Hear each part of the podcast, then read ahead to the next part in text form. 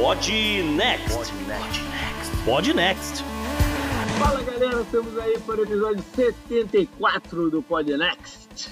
Hoje a gente tem um tema diferente aí para vocês, daquela pegada de curiosidades de coisas aqui dos Estados Unidos. Para isso, estou o JP e. Caraca, deixa eu desligar o telefone aqui antes que toque no meio do programa. salve, ouvinte, salve JP, aqui é Gustavo Rebelo. Aliás, JP, lembrei de você essa semana. Porque eu recebi uma mensagem de uma empresa de telefonia, né? Que eu tenho serviço, não vou falar o nome aqui, porque obviamente eles não patrocinam o programa.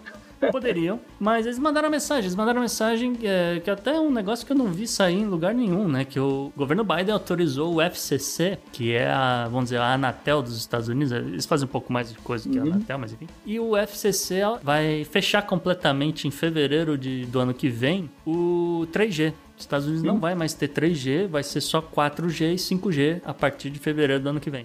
Ah, e onde é que eu tô envolvido nesse paraquedas? Não Não, por causa do 5G, porra. Ah, tá. então, é, então é isso, Estados Unidos já. Não é porque tava naquela coisa, né? Tem um 4G meio fajuto rolando e tal. Mas uh, ano que vem vai entrar o 5G pra valer. Beleza. E por causa disso eu teria que mudar meu celular. É isso aí. Bom, vamos lá então. Vamos pro programa. Bora pro programa, JP. O programa de hoje começa falando sobre a vida em certas comunidades específicas dos Estados Unidos. Benny Gantz é o personagem figuraça da semana, ele que é o inimigo dos doces. O Vitor Mendonça estreia como colunista de economia convidado e ele manda o assunto sobre o Afeganistão. Passamos para o bizarro, em que o processo de IRCOL da Califórnia toma um caminho inacreditável. Nesse programa, trouxemos o bloco de estatística, bloco que está há muito tempo exclusivo para a nossa comunidade do Confidencial. Passamos então para a crise hídrica que tira o sono dos brasileiros, fechando com a mensagem de ouvinte, a tradicional agenda histórica do JP e dica cultural. Bora pro programa?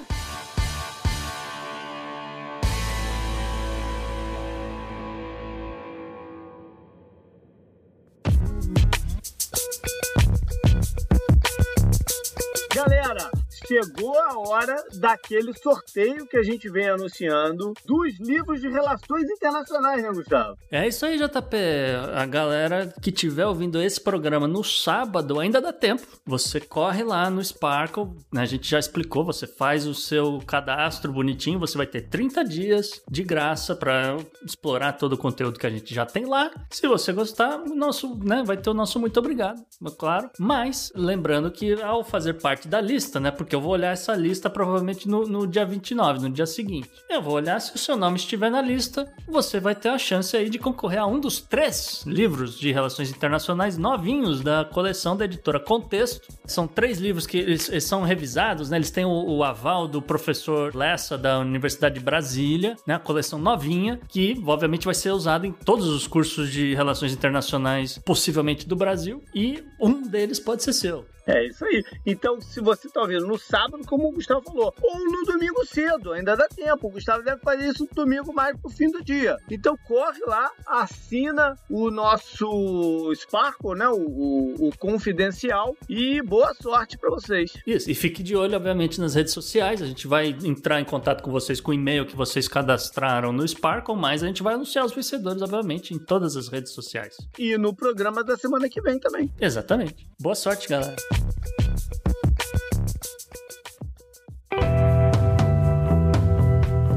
Assunto quente da semana.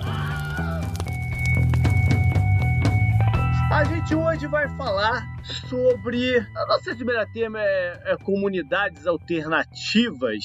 Mas vamos falar sobre alguns grupos né, que habitam aqui os Estados Unidos que fogem um pouco do padrão normal das pessoas. Eu diria que são meios de vida alternativos. Acho okay, que talvez okay. seja um pouco melhor. É. É, mas e como eles estão passando nesse momento, né? Com o impacto que de repente teve na pandemia, como eles se posicionaram nas eleições, vamos dar uma olhada aí, quem é essa galera, onde tá, o que faz, uhum. etc. E o, o, primeiro que a gente está trazendo é um grupo que a gente vê em filmes de vez em quando, hum. né? Que são os M's. Uhum. É, a galera bem mais antiga, assim, da minha geração, um pouquinho mais velha, vai lembrar de um filme do Harrison Ford, que se chamava A Testemunha. Ah. Filme antigo, né? finalzinho da década de 70. E alguns os outros que aparecem, aquela galera de barbão, roupa preta e tal, ruivos, muitos ruivos, né? Da, sim, da, sim. Entre, entre essa galera. Mas quem são os M's, Gustavo? É, JP, é só pra também avisar aqui a galera que, assim, eu pelo menos, eu tenho um pouquinho mais de contato, eu já tive muito contato com, com Amish, hoje em dia não mais, porque eles estão muito, por ter essa coisa de é, não depender de um mundo maior, de eletricidade, disso, daquilo, eles vão para lugares bem mais isolados, então tinham muitos ali no meio oeste americano, então era milho e, e uns Amish. Entende? Ali no, no meio. Então eu tive um pouco de contato com, essa, com esse pessoal. Mas vamos, vamos devagar um pouco aqui, porque eu tô falando porque você citou de filmes e tal, às vezes a galera deve lembrar, às vezes um episódio de Simpsons, às vezes um episódio de, de outros, é, coisas assim de é, cultura americana. Porque tem algum outro filme assim, me veio esse do Harrison Ford, mas tem mais, eles aparecem. Tem, é, sempre aparece, né? Mas olha só, vamos voltar aqui pra história. É, o, os Amish são justamente é, um grupo religioso, eles também são conhecidos por, por serem chamados de Amish Menonitas, né? Ou ainda no, nos Estados Unidos eles também recebem um, um outro nome que são os, os neerlandeses da Pensilvânia, o Pennsylvania Dutch. Hum? É, porque muito, é, origem, origem, eles têm, muitos têm origem na, na, na Holanda, né? É, Holanda e Suíça, né? É. São, são membros, como eu falei, de um grupo cristão né, na América do Norte e é, principalmente a chamada Igreja Menonita da Velha Ordem, uma igreja que teve origem no final do século XVII uhum. e no, no meio ali dos seguidores tinha o Jacob Ammann, que era suíço, mas frequentava a igreja e ele justamente migrou para os Estados Unidos e ele migrou primeiramente primeiramente para Pensilvânia. Uhum. Né? Que é onde está o grosso deles até hoje, né? Isso, é, a, a, principal, a maior colônia de Amish nos Estados Unidos está localizada no interior da Pensilvânia, mas você também encontra eles em Ohio, Indiana, Iowa, Illinois. É o, é o, o chamado os três I do milho dos Estados Unidos, né? Uhum. Indiana, Iowa e Illinois. Era onde eu tava. É. por, um, por um tempo aí na minha vida. É, mas você também encontra eles no Kansas, Wisconsin, o Maine, Missouri, uh, Minnesota. Quer dizer, né, é o meio oeste inteiro. Né? É na Flórida. Na Flórida, eu pelo menos eu nunca ouvi falar. Eu não sei se tem uma loja aqui, um Intergarden, que vende móvel Amish. Ah! Agora eu não sei se eles são M's ou se só compra dos caras. Agora eu não sei, agora eu tô na dúvida. ah, tem. então. Esse, esse, é um outro ponto bom que você levantou, porque é o seguinte: os M's eles têm uma, uma. Eles vão sofrer uma ruptura nos Estados Unidos, justamente no século XIX, que vão se romper os, os chamados mais tradicionalistas, né? Os Old Amish, e o resto do grupo, né? Que é o, o Plain Amish que são, são pessoas que ainda seguem os preceitos né, religiosos dos Amish e tal, e é o principal, né, o, o, vamos dizer, a principal pauta deles que é a questão de aceitar inovações tecnológicas ou não. E no caso dos Plain Amish, eles são um pouco mais tolerantes a ponto de falarem, bom, é, você pode ser seu vizinho, pode ser um Plain Amish, o cara provavelmente não tem internet, ele não vai ouvir podcast, ele, não, ele não vai ter computador na casa dele, ele não vai ter televisão, né? mas de repente o cara tem uma biblioteca, ele tem umas coisas assim, e ele vai ter luz elétrica. Luz. Vai ter luz, luz. É. é, pelo menos tem, entendeu? E é essa galera que tem os contatos com os Amish tradicionalistas, porque geralmente é a mesma família, só que né, ah, teve aquela coisa de. Ah, são os intermediários, então. Eles é, é, acabam sendo justamente os intermediários que vão ter lojinhas, e essa é uma das coisas que eles realmente fazem. Eles têm lojinhas lojinhas, eles vendem móveis. É, um Amish né, já que a gente tá nessa, nessa parte comercial. Um dos Amish que eu tive contato em Williamsburg, Iowa, cidadezinha ali de pouco mais de mil habitantes, o cara tinha um mercadinho no meio da estrada. Esses mercadinhos, você vê na Flórida esses mercadinhos, sim, né? Sim. Pra todo lado. O cara tinha um mercadinho e tava lá, é o mercado Amish e as coisas que eles produziam nas fazendas deles. Então tinha muito milho, obviamente. É. Mas tinha outras coisas, né? Tomate, vegetais e tal, não sei o quê. E eu fui lá ver, né? Porque parecia para mim pelo menos tudo muito barato e tal. Fui lá ver, fui entrando, você vai vendo e tal. E aí tinha um, uma placa ali num canto dizendo assim: açougue, né? Butcher. Uhum. E tinha uma portinha aberta. E aí, você entrou na portinha? Entrei na portinha, porque tinha uma é. seta apontando. fui atrás, fui entrando tal, no, no boot, então você dava de cara com a parte de trás do, desse mercadinho, tinha um cercado. E nesse cercado tinha várias cabras. Então você escolhia na, na hora ali. Na hora ali o cabrito, voltava no final do dia e o cabrito tava ali, embalado ali, vamos dizer. Que beleza. No, no, num pano, porque não pode ser nem jornal nem plástico. É. E tava ali prontinho para você consumir. Não era carneiro, era cabrito. É carneiro, cabrito, é, é né, não, tem, lembre, era, né, é, é, lembre, é, tá tudo bem, é, não era... É porque e em Portugal eles comem cabrito, se chama burrego. Tá. Pô, meu avô fazia que era beleza parada. Não, era, eu diria que era mais carneiro, então, nesse é. caso. É. eu falei, acabei que eu tô pensando em goat, mas né, é. era, tinha lambe também. Aí eu levei um filé de lambe pra casa dos Amish naquele dia, muito bom, por sinal. É. Aqui, esses móveis que eu tô falando, é tudo à base de madeira. Sim, maciço. Muita, muita, cadeira de balanço. Sim. Né? Deve ser um passatempo grande deles, então, né? Ficar na cadeira de balanço A lendo. A qualidade é excelente, diga-se de é. passagem. Eles são muito bons, marceneiros. É. Eu lembro muito desse filme de, da galera construindo, assim, os vizinhos todos se reunindo para construir a casa para um Isso, casal é. que ia casar ali, entendeu? E aí tava construindo do chão do nada, sim, né? Sim. Toda de madeira e tal, não sei o quê. Uma parte bacana. E, e celeiros também, né? Você vê muito barney, a galera se juntando para erguer uma, uma, parede inteira por vez e tal, não sei. Eles são, são muito artes, é, tem esse lado, né? Do artesanato, o artesão real, né? O marceneiro. E o senso comunitário. E o senso né? comunitário também. Um ajuda o outro e tal, não sei o quê. Aí, cara, agora me passou um negócio pela cabeça. Os MC é o que lá atrás, no passado, eram chamados de Quackers? Não é outra parada, os Quakers. Inclusive, considerei falar sobre Quakers hoje, mas acho que vai ficar para outro dia. Que também é um grupo religioso, mas é uma outra parada. É mais puritano, né? Muito mais puritano, isso. É, é. O, o, lance aqui, que quando tem essa ruptura que eu, que eu mencionei, né? Dos tradicionalistas com os Plain Amish, a, a, começa a aparecer nos Estados Unidos muitas das igrejas menonitas. Hum. E aí, por curiosidade, eu entrei aqui para ver se, se tinha algum famoso que vamos dizer, frequenta uma igreja menonita e eu encontrei um cara mais inesperado, assim, que eu nunca imaginei. Hum. Que é o Matt Groening, o criador dos Simpsons. Caraca. É, o, assim, ele não, não é necessariamente Amish, mas ele frequenta a, a igreja menonita, que, é, que são, no fundo, é, é uma igreja com, com, essa ideia de pacifismo, uhum. entendeu? Uma filosofia bem pacifista e tal, então é uma outra pegada e tal. Mas... Mas você acha, pelo que você viu, é, esse grupo M está estagnado no sentido de número de pessoas? Está diminuindo? Como é que tá? Porque me veio à cabeça, cara, a gente vive num mundo que as tentações de tirar o cara de uma comunidade como essa, né, para uma vida global, internet, é, são imensas, né? Como é que os caras conseguem manter sua base ali? Eu diria que o número está estável, JP. São, é bom que se diga, né? Hoje são 250 mil pessoas dessa comunidade. Ué, gente é, é um número considerado de pessoas e eles estão espalhados aí por uns 200 assentamentos nos Estados Unidos. É, se você realmente dividir né, por 200, você vai ver que são comunidades Não, pequenas, é. mas mas é muita gente. Mas ainda é muita gente, é mil e poucas pessoas em cada uma e, né, sempre comunidades é. rurais, aquela coisa. E tanto nos Estados Unidos quanto no Canadá também, né? Porque né, você tá ali no meio, o centrão canadense é bem rural também. É.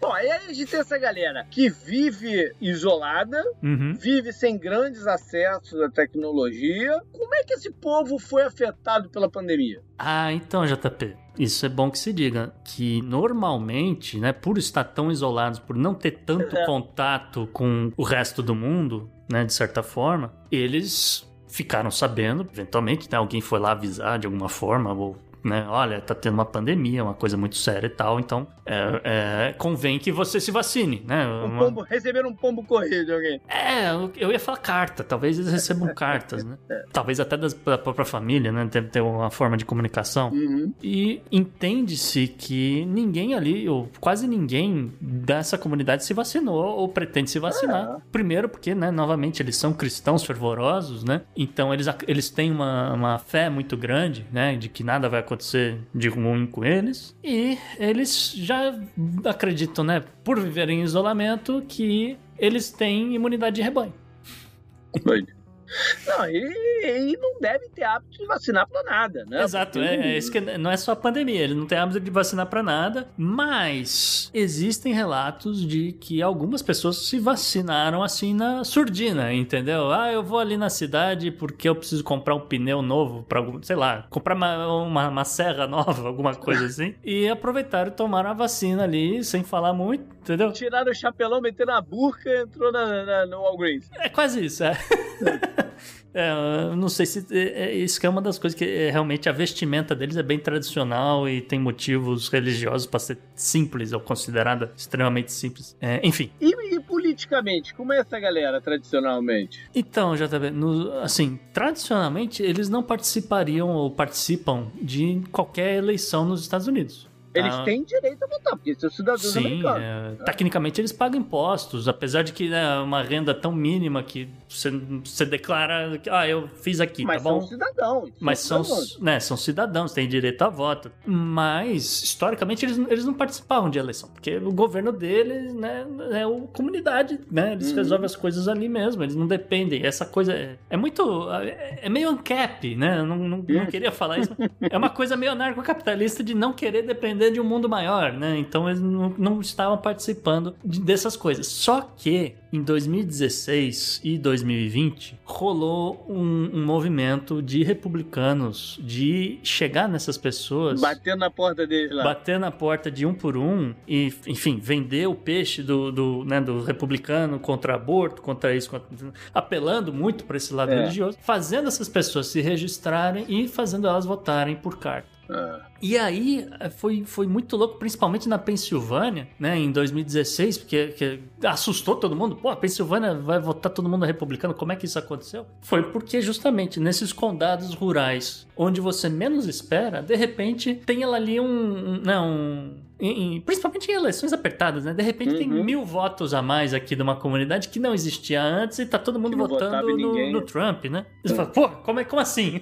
e aí vai, né? Um condado aqui, um ali, um ali, de repente virou a Pensilvânia. Ah, que coisa. E consta que esse mesmo tipo de situação ocorreu de novo em 2020, né? Mais MX indo votar em massa em republicanos. É, se você pensar bem, é, tem uma afinidade maior com os o modo de vida deles tem uma afinidade maior com o que os republicanos vendem não do que eles vivem. Sim. Eles vendem, né? Do que é, os democratas. É, é, meio, muito doido isso, mas é. enfim, é, também não queria falar, porque é muito doido, mas, é. mas, acho que a galera entendeu o que eu quis dizer. Pô, por falar em muito doido, a gente agora vai falar numa galera específica que o, o a ligação, né, o Liam não é étnico nem histórico, né? Não é um movimento mais comportamental, que são os hippies. Aí você vai estar tá pensando, você ouvir, ah, não é possível, não tem mais hippie morando nos Estados Unidos.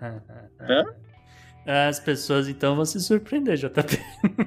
Pois é. Ai, mas ainda tem muito hippie, esses estão diminuindo. Nada, esses acho que estão também nessa coisa estável ou aumentando, JP. Assim, pode estar tá diminuindo em algumas localidades tá? Mas uhum. existe uma força muito grande que começou, né? A gente sabe, o, o movimento de contracultura, né? A coisa do paz e amor, né? Não faça amor, não faça guerra. Principalmente na década de 60 e 70, pensando no Vietnã, né? Uhum. E justamente por ser né, Vietnã na década de 60 e 70 é um movimento de boomers, aí, né, originalmente. Também, boomers é, brancos, classe média. Mas é... não quer dizer que você precisa ser branco pra ser um Claro, não. Né? É, é, eu tô falando é, né, em termos gerais geral, é, em termos é. geral, eram brancos, classe média, que tinha essa coisa do antimaterialismo, é, antirreacionarismo, né? Do, do, por conta de, de N motivos, né?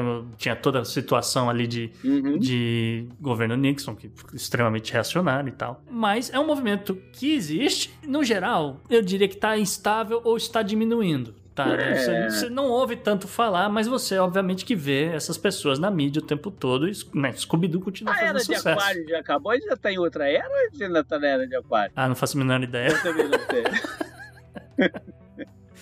É... E essa galera mora onde, cara? O, como eles vivem? Onde é isso? Então, essa galera tá espalhada também. É, tende a ser comunidades, vamos dizer, mais rurais. Ainda tem um movimento grande na Califórnia. É, faz sentido. É, mas assim como os Amish, você vai encontrar eles em Indiana. Assim, né, fora ali do meio oeste, você vai encontrar eles no Colorado, no Kentucky, Montana, Arizona tem uma comunidade grande, é, alguns no Texas, Vermont, Nova York, Oregon, Carolina do Norte e no Tennessee. Inclusive que no Tennessee você tem uma hum. das maiores comunidades hippies ainda ativas, né? A comunidade fundada em 1971, chamada The Farm, que ainda aceita pessoas que resolverem adotar esse estilo de vida. Olha aí. No estado de Nova York, tem a cidade de Woodstock Mas não, não é lá que eles se concentram para morar, de um modo geral. Tem uma cidade chamada Ítaca, Sim. que é um, um polo de hippies. Sim. Essa cidade é conhecida por ter o o maior estátua, não, o sign. Como é que eu não sei qual é a melhor tradução para sign? É, é, é, é- é o peace sign. É o maior peace sign do mundo. Tá, Tá escultura. em, tá em é, escultura, tá, tá em Ítaca. É um dos lugares que, que é uma cidade, mas que eles se juntam para morar lá. Tem algumas outras no país inteiro, assim. É, eu, eu conheço Ítaca, já fui lá. É, é onde fica a Universidade de Cornell e tem, obviamente, o Ithaca College, né? Que é o, outra universidade aí, né? Subsidiada pelo governo de Nova York. Mas, justamente por ter uma, uma universidade ali perto, geralmente você vai encontrar comunidades hippies grandes associadas a essas universidades, né?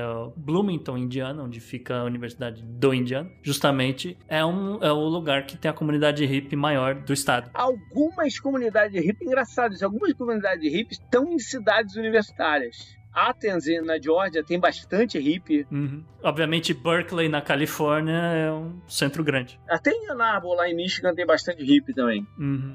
É, no frio, né? Mas não sei como é que tava. Mesmo, assim, Gainesville, na Flórida, mesmo aqui, é, tem um pouco, tem um pouco, assim... Onde na Flórida é conhecido por ter bastante hippie? Cara, Você é- sabe, é- não? Assim, cidade mesmo, cidade, eu não, eu não saberia te dizer. Mas você, você vê, você encontra os caras com um- umas combis bem antigas, uns, uns fuscas meio antigos e tal, e você encontra. Eu chutaria Key West. Key West é um, é um, é um lugar que realmente, acredito que tenha bastante hippies, realmente, uma galera... Não, que tem aquela galera lá que, pô, anda de chinelão o dia inteiro, Chinelão o dia camisa inteiro, é. florida, né? Uhum. Key West combina. Só ali é. pescando. né? Tem uns eventos em Key West que são que devem atrair essa galera também. Tem, tem, tem um evento de Halloween lá que é gigantesco. É, eu ia falar, acho que tem um Florida Festival. Já me chamaram, mas eu falei, eu não, eu não achei muito caro, mas existia o. Não sei se ainda é em Key West ou se é ali na área do sul de Miami, que é o- o- realmente o Florida Festival, que é coisa do tipo 100 mil, 200 mil pessoas, a É. gente para um caramba. E você vende suas coisas e me chamaram pra vender mel, mas eu não, acabei que não fui. Olha. Mas existem essas pessoas, realmente estão em quase todos os lugares, e como a gente já listou. é, aqui. mas a, a Califórnia é o que te vem à cabeça mesmo, né? É, principalmente Berkeley, É, né? No- não, espalhado, cara. Santa Cruz. S- Sim. Santa Cruz tem muito hippie. Eu- Penso hippie, a primeira pessoa que vem, a primeira imagem que vem na cabeça é aquela banda, o Grateful Dead, né? O, É, sim. o cara até morreu. Tem, não tem muito tempo que o cara dessa banda morreu. O Jerry Garcia, não é? O Jerry Garcia o nome dele? É, Ele é. morreu não tem, não tem muito tempo, não. E tem uma cidade na Califórnia, fronteira quase com o México, se chama Slab City. Ah, nunca É, é- é- não chega a ser bem hippie, é mais uma parada alternativa mesmo. É uma cidade que a pessoa só mora lá no inverno, porque não dá pra morar no, no verão. Hum, Bate assim 120 Fahrenheit a parada Uhum. lá. E é meio que um- uma área do, do que os marines largaram pra trás e os caras foram morar lá, assim, meio que off-grid, Aham. entendeu? Não é, não é exatamente hippie, mas é, é o mais perto, assim, de alternativo que pode chegar. E aí no, no, no inverno o povo vai pra lá com as vans, com RV e tal, e passa o inverno todo lá celebrando a parada. Porque não dá mesmo pra morar no, no verão. é, Já que a gente tá falando assim, lugares meio turísticos também, tem é, Sedona, no Arizona. É um lugar aí. bem, bem hippie e bem diferente, porque você tem esse contraste do canyon e luzes e cores e tal, uma coisa bem diferente. É, Deve, ser, nunca fui, altamente, deve ser altamente psicodélico lá. É, isso que eu ia dizer. Eu nunca fui, mas ouvi algumas histórias interessantes sobre a psicodelia desse lugar. E essa galera, Gustavo, vive de quê, cara? Vive de vender artesanato, né? São comunidades é, com essa ideia de você se ajudar e de resolver as coisas nessa.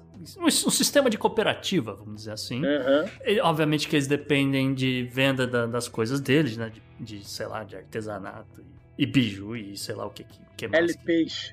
É, entendeu? E, curiosamente, na Califórnia, JP, eles podem vender maconha legalmente Sim. e consta que estão ganhando um dinheirão. Imagino. é, imagino. né? Porque, sei lá, né? Vintage, deve ser. Isso aqui, a gente planta isso aqui desde 1960. Aham. É, não. Agora, fiquei imaginando também os argentinos que moram no Rio. Todos eles vender artesanato, né? Na praia, impressionante. Mas o. É, é, é, tem, eles têm que se, de alguma forma, por mais que não tenha sentido materialista, né? Tem que ter alguma forma de transação. Porque não, não dá para viver só do que planta. E, né? É, é, exatamente. Ainda não vivem de, de água e luz, né? É. Mas, sim, eles, eles vendem essas coisas, tem um sistema de cooperativo, como eu falei. Tem justamente, né, um, um pouquinho de comércio ali que eles fazem, é onde entra o dinheiro e, obviamente, eles fazem ali o, um junta grana e vão comprando remédios, vão comprando essas coisas que eles precisem, né?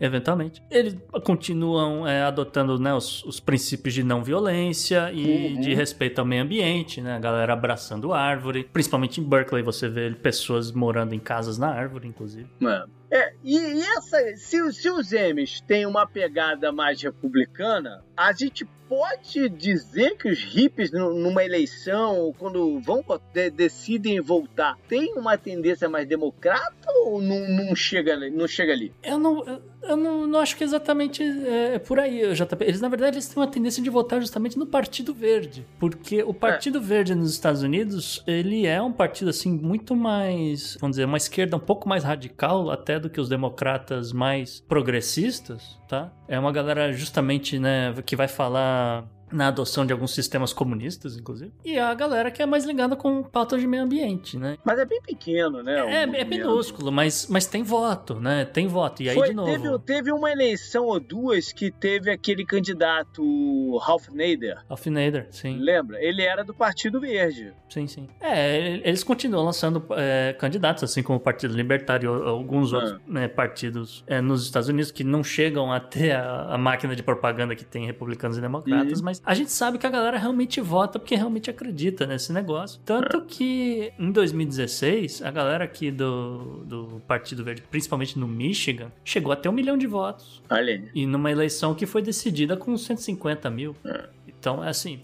Fez diferença. Fez diferença, né? Não. Não tô dizendo que todo mundo que vota é hippie, mas que a galera hippie que é engajada politicamente tende a. O Neider, o Neider acho que fez diferença na, na eleição do Bush Gore. Isso. Se eu não me engano, foi quando ele fez uma diferença ali a favor do Bush, na verdade, né? Porque dividiu o voto aí. É, na, prim é, na primeira é. eleição, é. é. Salvo engano, foi isso mesmo. E na, na pandemia, como é que foi essa galera aí?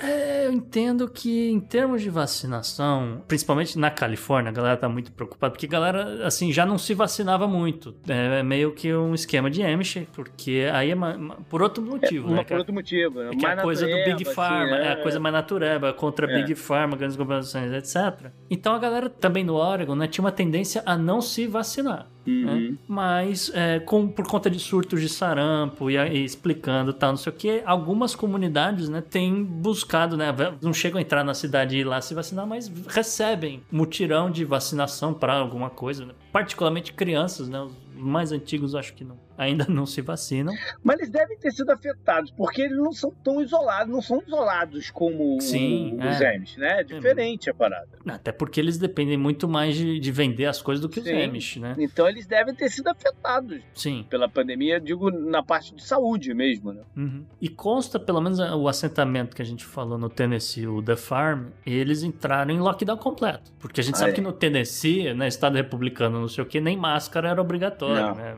A galera quase que não existia pandemia no Tennessee. Essa semana eu vi uma reportagem com um pai de aluno lá implorando para as pessoas usarem máscara. O filho Sim. dele tá até sofrendo bullying porque tá de máscara na escola. Provável, né? Não. É, mas o, o lance é esse. Ele, consta que eles entraram em lockdown completo, eles vivem de turismo, também tem isso. Né? Galera que vai lá visitar, porque é um, eles têm um espaço grande. É uma área de preservação, então eles também recebem doações. Né? Uhum. E os caras entraram em lockdown completo porque falaram: ah, a gente não vai se vacinar, a gente não vai ter contato com o mundo exterior. Essa, essa galera, pelo menos do Tennessee, eu entendo que é uma, é uma parada bem mais parecida com os Amish uhum. do que o que você vê normalmente na Califórnia. E a gente agora vai para um outro lado, que não é exatamente um grupo, não dá para se chamar de grupo, né? Mas acho que a gente acho que vale a pena mencionar aqui agora a condição dos nativos americanos. Isso. Que é gente pra caramba ainda.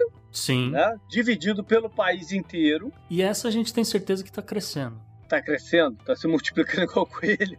Como é que tá crescendo? Mas não é igual com ele, não, mas você entendeu o que eu quis dizer. Então, tem um, um, um, assunto que a gente vai falar ainda hoje no programa, a gente vai falar de censo, e a gente tem certeza que o número de nativos americanos que né, historicamente sempre diminuiu, teve um crescimento. É. Enfim, a gente vai entrar nisso aí. É, de repente com alguma melhoria médica, né? De, de, Sim. Sei lá, é, pode ser. Uhum. Bom, como tá a situação de vida dessa galera e o que, que a gente pode apresentar pro, pro nosso ouvinte? Então, JB, a gente sabe que os Estados Unidos oficialmente reconhece 574 tribos, não só né, no continente americano, mas também um pouco algumas tribos do Havaí, algumas, alguns nativos do Alasca, né?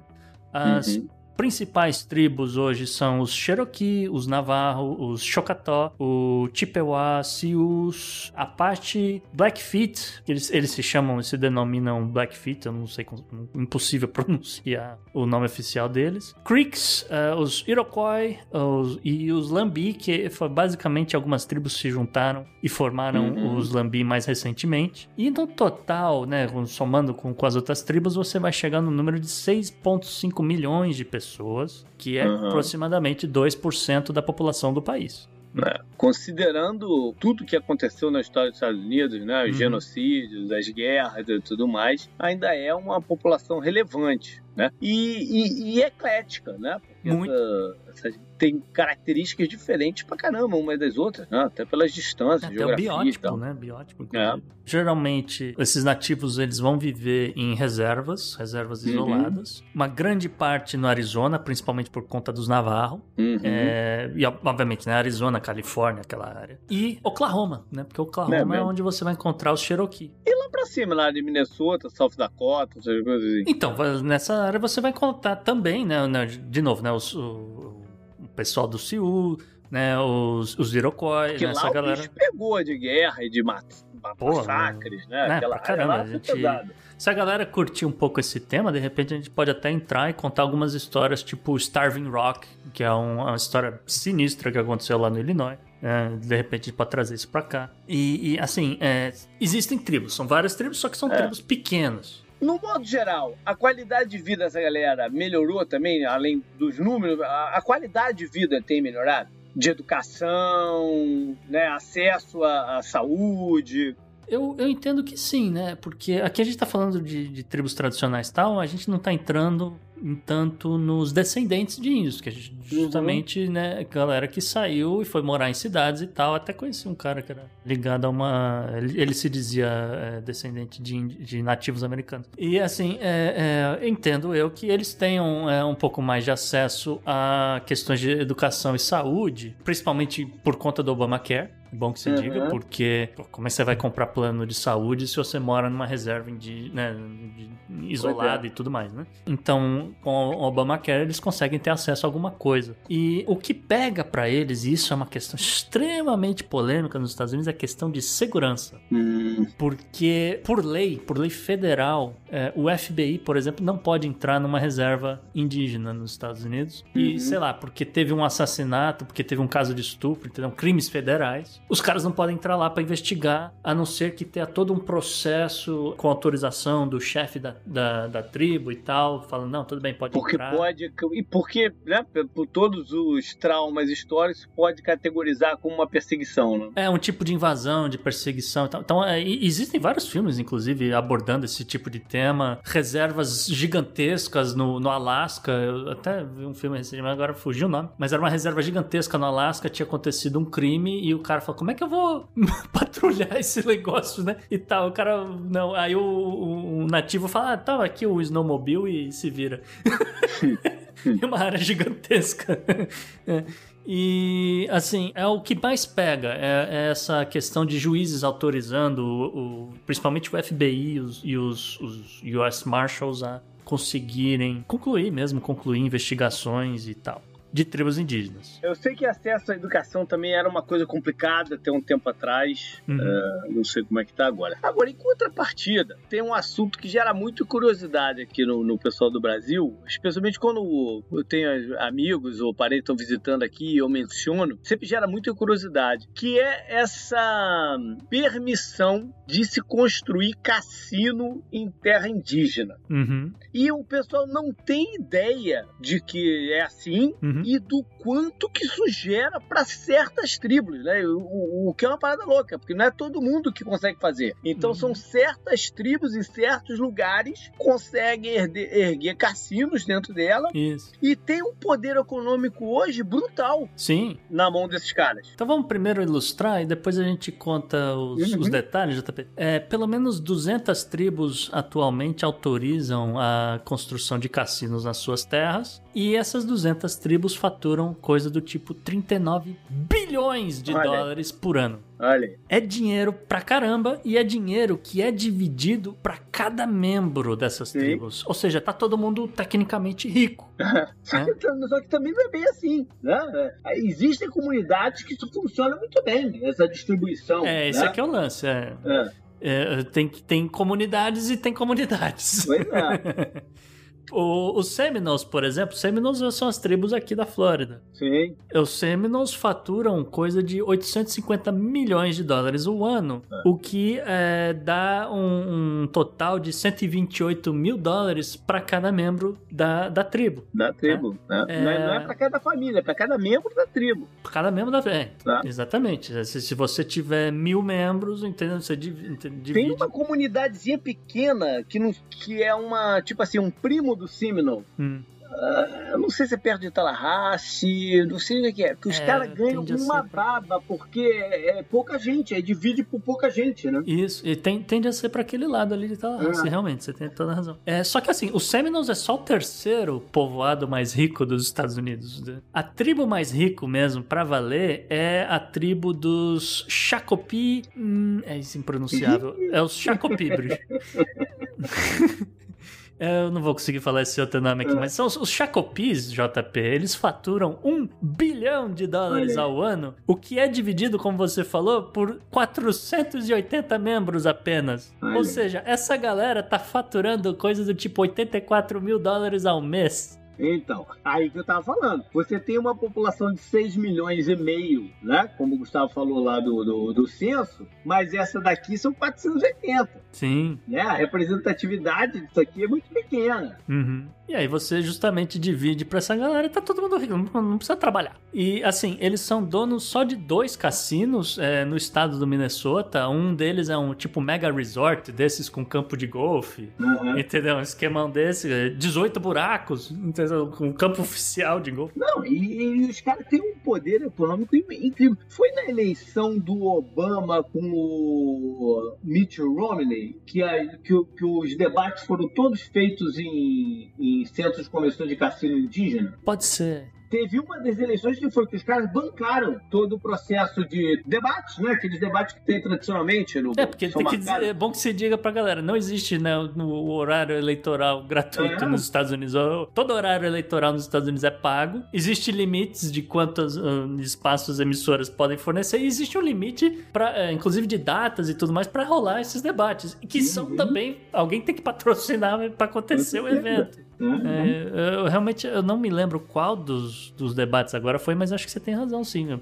Foi com Obama. E uma parada muito curiosa é porque você tá pensando, ah, pô, no meio da reserva indígena? Como assim? Deve ser no meio do nada? Não. é assim também não. Porque aqui tem umas paradas muito loucas, que às vezes um pedaço de terra é, colado na estrada Uhum. é, é uma reserva indígena. Sim. Por exemplo, aqui na Flórida, o Gustavo mencionou dos Seminoles, tem dois hotéis, Seminole Hard Rock. A Hard Rock, E- você sabe qual é a marca. É, é, Não, você exato. conhece a marca. A os guitarra caras se- gigante é, na porta. guitarra- Os caras se associaram aos Seminoles, então tem um mega hotel gravado dentro de Miami. Que é Em ali, Miami eu não do sabia. lado de Miami. É, é, em Hollywood, Miami. Ali entre, entre Miami e, e, e Fort Lauderdale. Ah, que você, tá. vê, você vê da Turnpike, da estrada, o, o, o hotel. Tá. E o outro é aqui chegando a Tampa, que Hum. é o Hard Rock de Tampa, que é também na entrada da cidade. É, esse eu conhecia.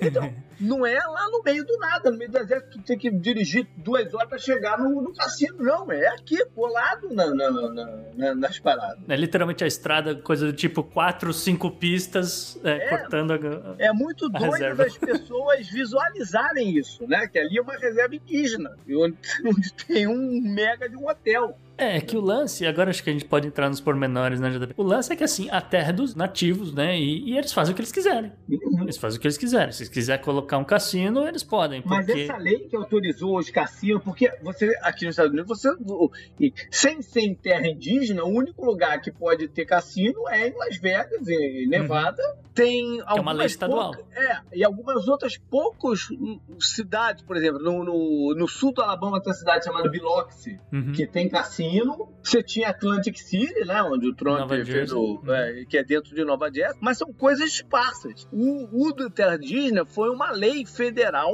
que passou, se eu não me engano, no final da década de 90. Ele, ele meados da década de 90, começo dos anos 2000 que isso veio uhum. a ser para justamente, é recente, é, para justamente ajudar a financiar a vida dos indígenas, né? Que, e melhorar a qualidade de vida deles. o espírito da lei era para isso ser muito mais distribuído do que é. Sim, porque como a gente falou, são só 200 tribos que realmente vão atrás. Tem 574, ou seja, tem ali umas, umas 300, mais de 300 tribos que não, não exploram ou preferem não é, correr atrás desse negócio. E eu ia te dizer, JP, que, de novo, é, nessa ideia de que o FBI não pode entrar em terras indígenas, né? Essa ideia de que o governo federal americano não pode arbitrar sobre o que acontece em terra indígena. Então, se o cara quiser construir um cassino, ele, ele faz. Se lá dentro estão lavando dinheiro, se lá dentro está acontecendo né, uns crimes, umas coisas assim, de novo, o governo federal vai precisar de mil autorizações para conseguir investigar qualquer coisa. Tem uma parada rolando aí, cara. Puta, agora eu tô lembrando. Eu devia ter lembrado mais cedo que eu ia, que eu ia ler melhor sobre isso. Mas tem uma parada rolando que o, os Seminoles tinham conseguido uma brecha para não pagar imposto em cima do negócio dos hotéis, uhum. que era assim, de 8 bilhões de dólares negócio tá, que, eles estariam que eles estariam discutindo com a IRS do, do se tinha que pagar ou não. Hum. E eles, mas ao mesmo tempo, eles estavam reivindicando o dinheiro da, da parada aí do, do, do Covid, do, do, dos auxílios. Ah, sim. Ah. Entendeu? E aí, aí o pessoal falou, mas peraí, vocês não, né, não recolhem imposto, mas vocês querem que o imposto agora venha pra vocês aí? Tava uma briga danada, porque o dinheiro também não tinha entrado pra ele. E, Tava por... que propósito, caramba. E são alguns dos, dos principais casos da Suprema Corte. É, vira e mexe acontece alguma coisa dessa, até Twitter a respeito, mas é, é, é, muito interessante, é muito interessante, na verdade, acompanhar como é lidado é, com esses casos específicos, né, JB? E já que você falou de, de Suprema Corte, e aí a gente está falando também de, de relevos para todo lado, e gente né, de etnias diferentes, de, não, como é que é o posicionamento político dessa galera aí? Como é que tem sido recentemente? Ah, então, gente, isso aqui é bem interessante, viu? Em 2020, pelo menos a gente sabe que, principalmente no Arizona e no Wisconsin, os nativos americanos apareceram para votar em peso e a galera foi no Biden. A galera votou pesado nos democratas. É, historicamente, o, o, nativo americano e os descendentes de nativos americanos sempre votaram de, democratas, que justamente é quem é, concedeu essas proteções uhum. a eles e tal. Pode crer, eu acho que essa lei do cassino veio no governo Clinton. É, é, eu então. acho que veio no governo Clinton, pode crer. É, é, não só essa, mas as outras leis, né? Essa coisa de, de você. não O FBI, como representa né, um órgão federal, não poder entrar no, no terra indígena e tal, os, os marchos e tudo mais. Enfim, no geral, eles têm uma tendência a votar democrata. Só que em 2016 ninguém apareceu para votar porque a galera falou: ah, tá ganho a eleição, é. vai dar Hillary e não sei o quê. Mas em 2020, isso é uma das coisas que tem sido estudadas. É, seria o grupo, né, que justamente né, em pandemia teria votado em peso por carta ajudaram aí a virar Arizona e Wisconsin. Olha, agora você falou o negócio de por carta. Aí a gente vem para a pandemia. Uhum. A gente tem aquelas notícias né, lá no início da pandemia da preocupação com as reservas indígenas brasileiras, dos índios né, isolados, que não tinham contato com civilização. É, até levantei esse problema lá no começo da pandemia. É, é. Aqui é diferente, né? A,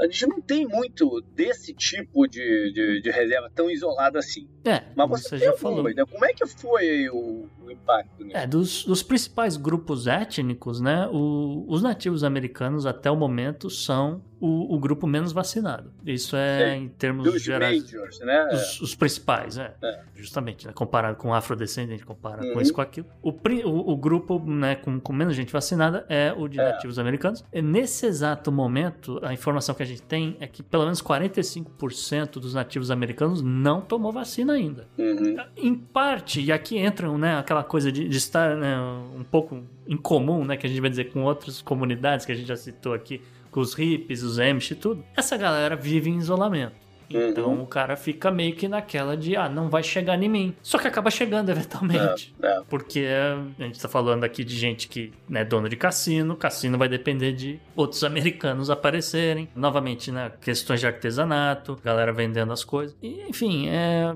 a galera que achou que não ia chegar neles, agora chegou e, e o número de vacinados ainda é muito pequeno. Então, o governo Biden tem se dedicado a é, ir atrás dessas pessoas. Acho que até o Biden falou, e foi um, pouco mal interpretado, a coisa de bater de porta em porta e, e- e, pô, ajuda seu vizinho a se vacinar, Uhum. entendeu? Então, acho que é, parte da, da campanha dele tem sido voltado para esse grupo. Porque, de novo, é um grupo de apoiador deles, né?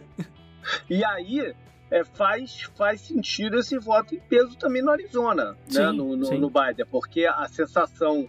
O grande motivo do Trump ter perdido a eleição é a, a- percepção de incompetência no combate à, à pandemia. Né? Se afetou muito a eles, ah, especialmente lá na comunidade do Arizona, onde a gente sabe que foi, foi brabo, Sim. né? Em 2020 lá o, o, o Covid escalonou, né? Escalonou para a eleição. É, assim, números oficiais, JP, oficialmente os Navarro registraram 1.377 mortes por conta de Covid, pelo menos até o momento, tá aqui agosto de 2021. Casos confirmados, é 31.571. Agora, É. não me pergunte variedade, porque eh, na cepa, o que quer que seja, porque eu, eu não teria essa informação. Sim, mas sim, sim. chegou nessas, nessas pessoas e, pô, 1.377 nativos é gente pra chu. Beleza, então galera, é isso aí. Se gostaram dessa temática, dá um toque na gente. Quem sabe a gente não procura outras no futuro próximo. Up next. Up next.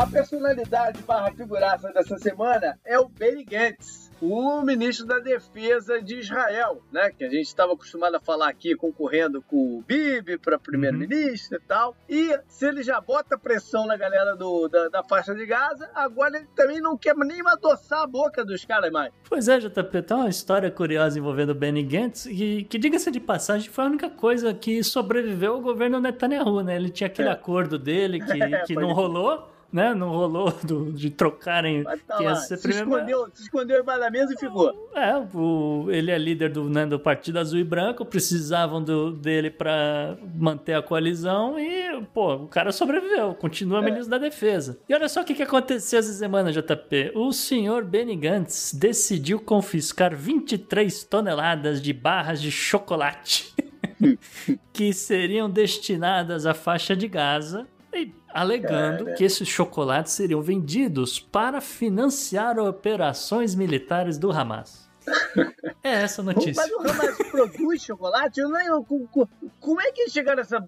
O que, que é isso? Como eles produzem o chocolate? Então Como é muito louco isso, JP. Essa história é muito louca. É, o oficiais de segurança e de inteligência né, de Israel, aquela coisa, eles interceptaram mensagens de duas empresas, justamente empresas ligadas a- ao Hamas, que ficam dentro da faixa de Gaza. A Al Mutahidun Currency Exchange e a Arab Al-Sin, que Israel anteriormente já tinha sido né, designada essa galera como organizações terroristas que apoiavam financeiramente o Hamas. O que é, eu entendo, né, que a faixa de Gaza, a gente, né, as pessoas às vezes olham para essa área e acham que é uma área muito pobre, não sei o que, esse tipo de coisa, mas não é.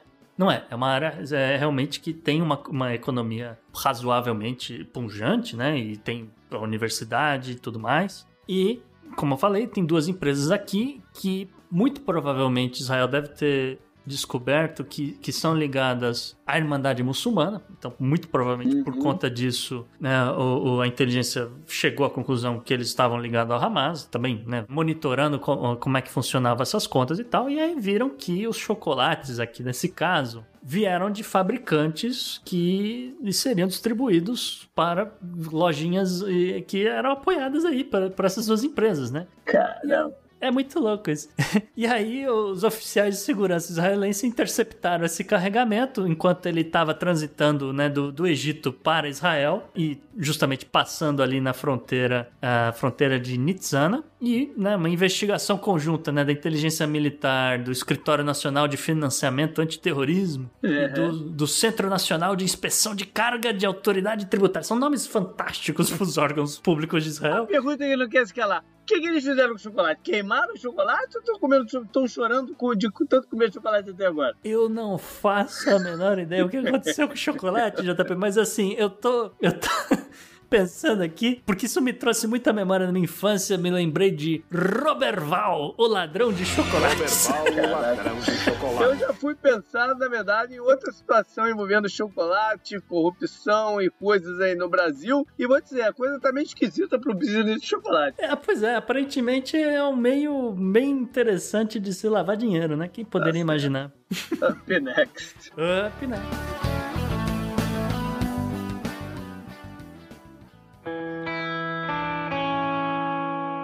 Economy. Economy. Economy. Economy. Economia mundial. E estreando no Podnext essa semana, nós temos o economista e especialista em Sales Intelligence, o Vitor Mendonça, diretamente do Recife. Vitor, a coluna de economia dessa semana é sua.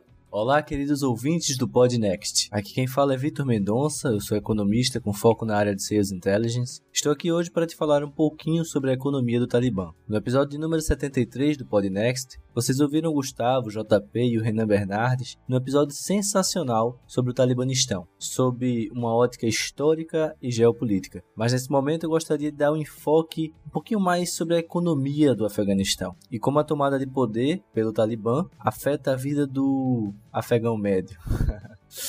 Perdão pelo trocadilho infame, mas melhor dizendo, como a tomada de poder pelo Talibã afeta a vida do average Joe, do cidadão comum. E você, ouvinte do Podnext? Como vocês também ouviram no último episódio, o Afeganistão poderá intensificar ainda mais as suas características de narco-estado. O Gustavo trouxe que o país produz hoje 90% de todo o ópio utilizado ao redor do mundo. Ele também é o principal fornecedor de maconha e rachixe para os países europeus onde é permitido o uso recreativo da droga. Tudo indica que as drogas irão continuar sendo produzidas, mesmo com as pesadas tarifas que o Talibã cobra, não só desse setor produtivo. Antes de começar a falar de dados de balança comercial ou relações bilaterais com outros países, é importante dizer que Afeganistão é hoje a sétima economia mais pobre do mundo, com cerca de 47% da população vivendo abaixo da linha de pobreza no ano 2020, segundo o ABD, Banco Asiático de Desenvolvimento e que, de acordo com o Banco Mundial, 75% da receita orçamental do governo e cerca de 43% da atividade econômica é composta de recursos oriundos de International Aid, ou seja, de ajuda internacional. E esse cenário que já era ruim muitíssimo provavelmente irá piorar ainda mais com os eventos que precederam e sucederam a instalação do novo regime. Na terça-feira do dia 17 de agosto, os Estados Unidos confirmaram, através de um oficial do governo, que foram congelados cerca de 9,5 bilhões de dólares em ativos pertencentes ao Banco Central afegão, além de terem cessado os repasses de dólares para o país asiático. Como vocês podem acessar através do OSC, Observatório de Complexidade Econômica, e outros portais de comércio internacional, como o WTO Data, é, o portal de dados aberto da Organização Mundial do Comércio, o Afeganistão, assim como o nosso querido Brasil, é um país tradicionalmente agroexportador, só que obviamente em proporções muito menores do que as nossas. As maiores commodities exportadas são frutas como uvas, principalmente, é, figo, pistache, tomates, algumas oleaginosas e vegetais. E uma coisinha que nos chama bastante atenção que dentro da terminologia do, dos sites de comércio internacional é chamada sucos e extratos vegetais, substâncias pecticas, pectinatos e pectatos, agar-agar e outras mucilagens e espessantes modificados ou não derivados de produtos vegetais. Tá, mas o que é isso? É, esse é um nome difícil que a categoria comercial dá, mas é onde está catalogado o tão famoso ópio. Além disso, o Afeganistão é um grande exportador de minérios, principalmente o ouro, e no ano de 2019 bateu recordes na exportação dessa commodity, que vende principalmente para os sheiks dos Emirados Árabes Unidos, mas também tem exportação de safira, rubis e esmeraldas, que ele fornecia principalmente para os Estados Unidos, e um tantinho de minério de ferro, granito, mármore e carvão, que ele exporta principalmente para o Paquistão. Historicamente, os principais parceiros comerciais do Afeganistão são Paquistão, Índia, Emirados Árabes, um pouco de China, alguns países da Europa, Europa,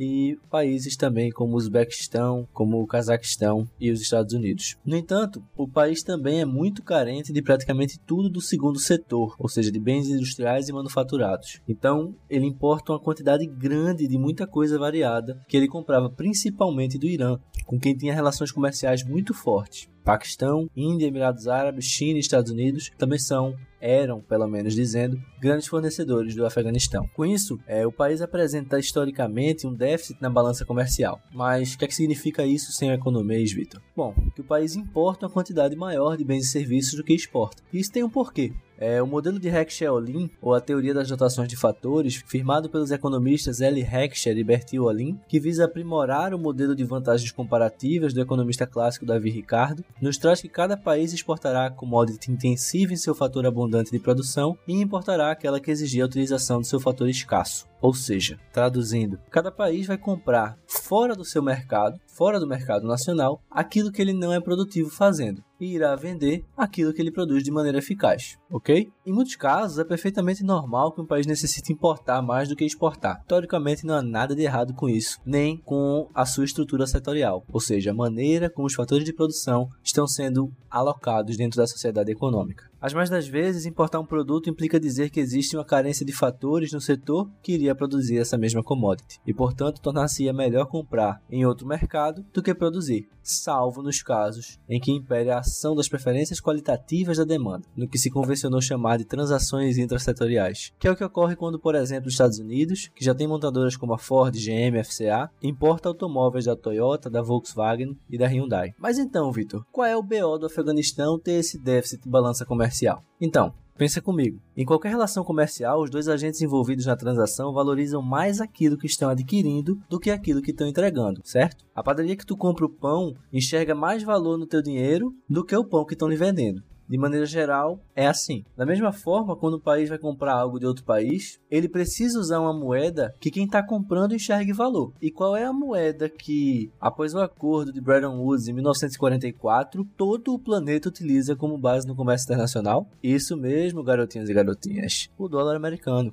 Que os Estados Unidos, como eu tinha dito antes, congelaram as reservas de posse do Afeganistão e já disse que não vai mais repassar dólares para o país, agora dominado pelo Talibã. O que é que vai acontecer então com isso? de maneira geral, isso vai ajudar a depreciar ainda mais o Afegani, a moeda do Afeganistão, e portanto criar uma pressão inflacionária que vai provocar maior empobrecimento e forte choque na demanda das empresas e famílias afegãs, e vai causar principalmente um grande impacto nas importações e na receita que os países fronteiriços têm com essas compras do Afeganistão. Além disso, criou-se nos últimos dias todo um debate sobre se a China ou a Rússia iriam preencher ou não esse gap, essa lacuna deixada principalmente pelos Estados Unidos. Isso ficou mais forte ainda após as declarações dos dois países, mais recentemente por parte de seus líderes Putin e Xi Jinping, que sugeriram trabalhar por um governo inclusivo no Afeganistão. Sabe-se lá o que quiseram dizer com isso. Anteriormente, Putin tinha dito que a Rússia não iria interferir nos assuntos internos do Afeganistão e fez críticas à retirada dos militares militares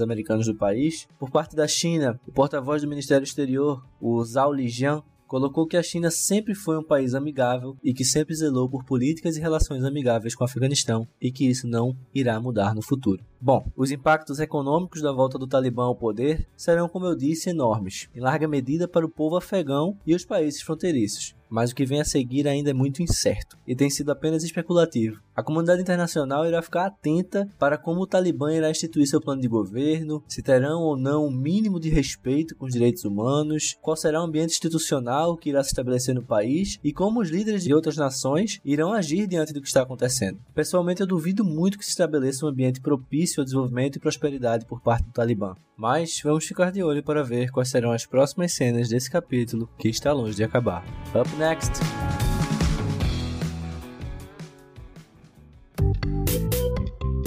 Parliament were a reality TV show. I know the human being and fish can coexist peacefully. E que parece-me a Mia Khalifa deveria talvez vir a essa CPI.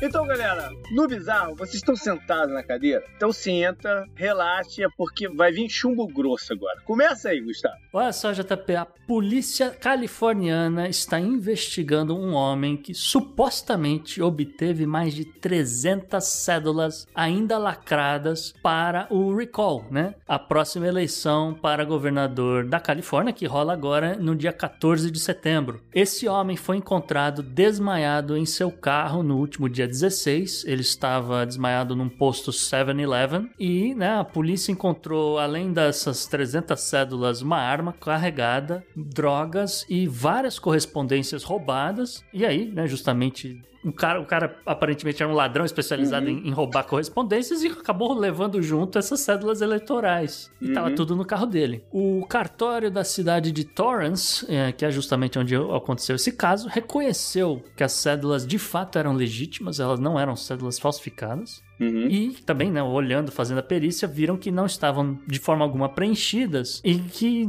por conta né, dessa situação muito louca, eles não iriam devolver para os eleitores. Eles, eles preferiram falar: não, a gente vai mudar completamente, é, vamos, a gente vai te mandar cédulas novas, desculpa aí o atraso e tal, mas olha, tá aqui cédula nova na sua mão, porque vai saber o que pode ter acontecido. O que, que, o, que, que o cara também queria fazer com isso também pois ninguém é, vai saber. Né? Mas aparentemente era isso que ele fazia. Ele roubava correspondências, porque geralmente eu recebo recebo, você deve receber também. Uhum. Ah, um cartão de crédito novo, tereré, tereré, no nome da pessoa. Se você ligar, ele ativa e você tem um dinheiro lá. De repente ele não sabia nem o que, que ele estava roubando. Exatamente, eu acho que é isso que no final das contas estava é. acontecendo. É. fazer umas brincadeiras com isso aqui e tal, não sei o quê, mas eu, eu não quero porque. É... O assunto é sério, né? É, pois é. E não, e desde o do episódio sobre democracia, quando o Gustavo trouxe a questão do recall na, da, da Califórnia lá, e eu vou, vou confessar que eu não, eu não tava muito inteirado desse assunto, mas na última semana eu, eu ouvi algumas coisas e fui né, uhum. mais a fundo dele. E cheguei à conclusão que é tudo um abs grande absurdo. E aí eu, eu, eu, vou dizer por quê. É, Debatível, sistema, mas explica aí. É, o sistema é um absurdo. Porque é o seguinte, o governador Nilson, que tem irritado muita gente lá na Califórnia, né? Como todo governador, o político acaba irritando, do, uhum. do ter jeito, né? Passado o tempo ele acaba irritando. Ele ganhou a eleição com mais ou menos 62% dos votos lá. Foi uma lavada Sim. que ele deu na eleição. Como funciona esse sistema de recall? O Gustavo falou, é interessante porque, né, é, dá a opção do, da galera, se não tiver satisfeita, sacar uhum. o cara. Eu, eu, entendo o conceito, né? Uhum. Apesar de achar que pode gerar alguma instabilidade, eu entendo o conceito e tá lá, o conceito é bacana. Uhum. Só que a forma como ele é executado é que é terrível. Sim, isso é debatível também. Porque é, precisa-se de apenas 12% dos eleitores que participaram da última eleição uhum. assinarem lá o um manifesto para o recall acontecer. Sim, e aí no caso da Califórnia foram mais ou menos 20 milhões de eleitores, então eles precisavam de mais ou menos é, 2, 2 milhões de assinaturas. Então, que é pouca gente, se você considerar que o cara ganhou com 62%. Sim. Né? Para piorar, eles não tinham conseguido esse número. E o juiz, um juiz estendeu o prazo. Você tem um prazo de quando você abre o recall para você ganhar os números. O Sim. cara estendeu o prazo em quatro meses para que eles pudessem chegar nos 12%. É, eles alegaram problemas com pandemia, obviamente, como todo mundo faria, e mais ou menos chegaram lá no, nos números. Né? Exatamente. Aí a gente vai ver o seguinte agora. o, o recall, a cédula, tem duas perguntas. Isso. A primeira dela é: você quer que ele sofra o recall ou não? Uhum. Ou seja, é removido do cargo, né? Seria... É, removido do cargo ou não. E aí é uma pergunta simples, né? Sim ou não. Isso. E é por maioria absoluta. Isso se mais gente votar que sim do que não, aí ele tá fora. Uhum. Né? Aí também é questionável. Na minha opinião, aí eu, eu, você poderia alegar que, olha, já que ele teve 60%, então, é, para remover ele, você teria que ter, sei lá, 55%, é, entendeu? É. Você poderia chegar num número para dizer que é mais do que né, só a metade. Mas tudo bem, continua. Os polls, né, as pesquisas de opinião de tentar se chegar, né, uma previsão PSC, Uhum. nesse momento, se você pegar lá o 538 e os outros ali, estão muito apertados. Isso. Estão dando uma margem de mais ou menos 3% a favor da manutenção do governador Nilson no cargo. Mas a gente sabe o quanto é difícil se prever eleição aqui nos Estados Unidos. Se é difícil prever o presidente, imagina uma dessa daqui que você que é muito menos, muito, são muito menos pessoas que estão motivadas a ir lá Uhum. votar no, no, no negócio. Né? Sim. Tem- é muito mais complicado. A diferença é mais ou menos 3%, JP, só que é menor do que a margem de erro. Então, tecnicamente, é empate.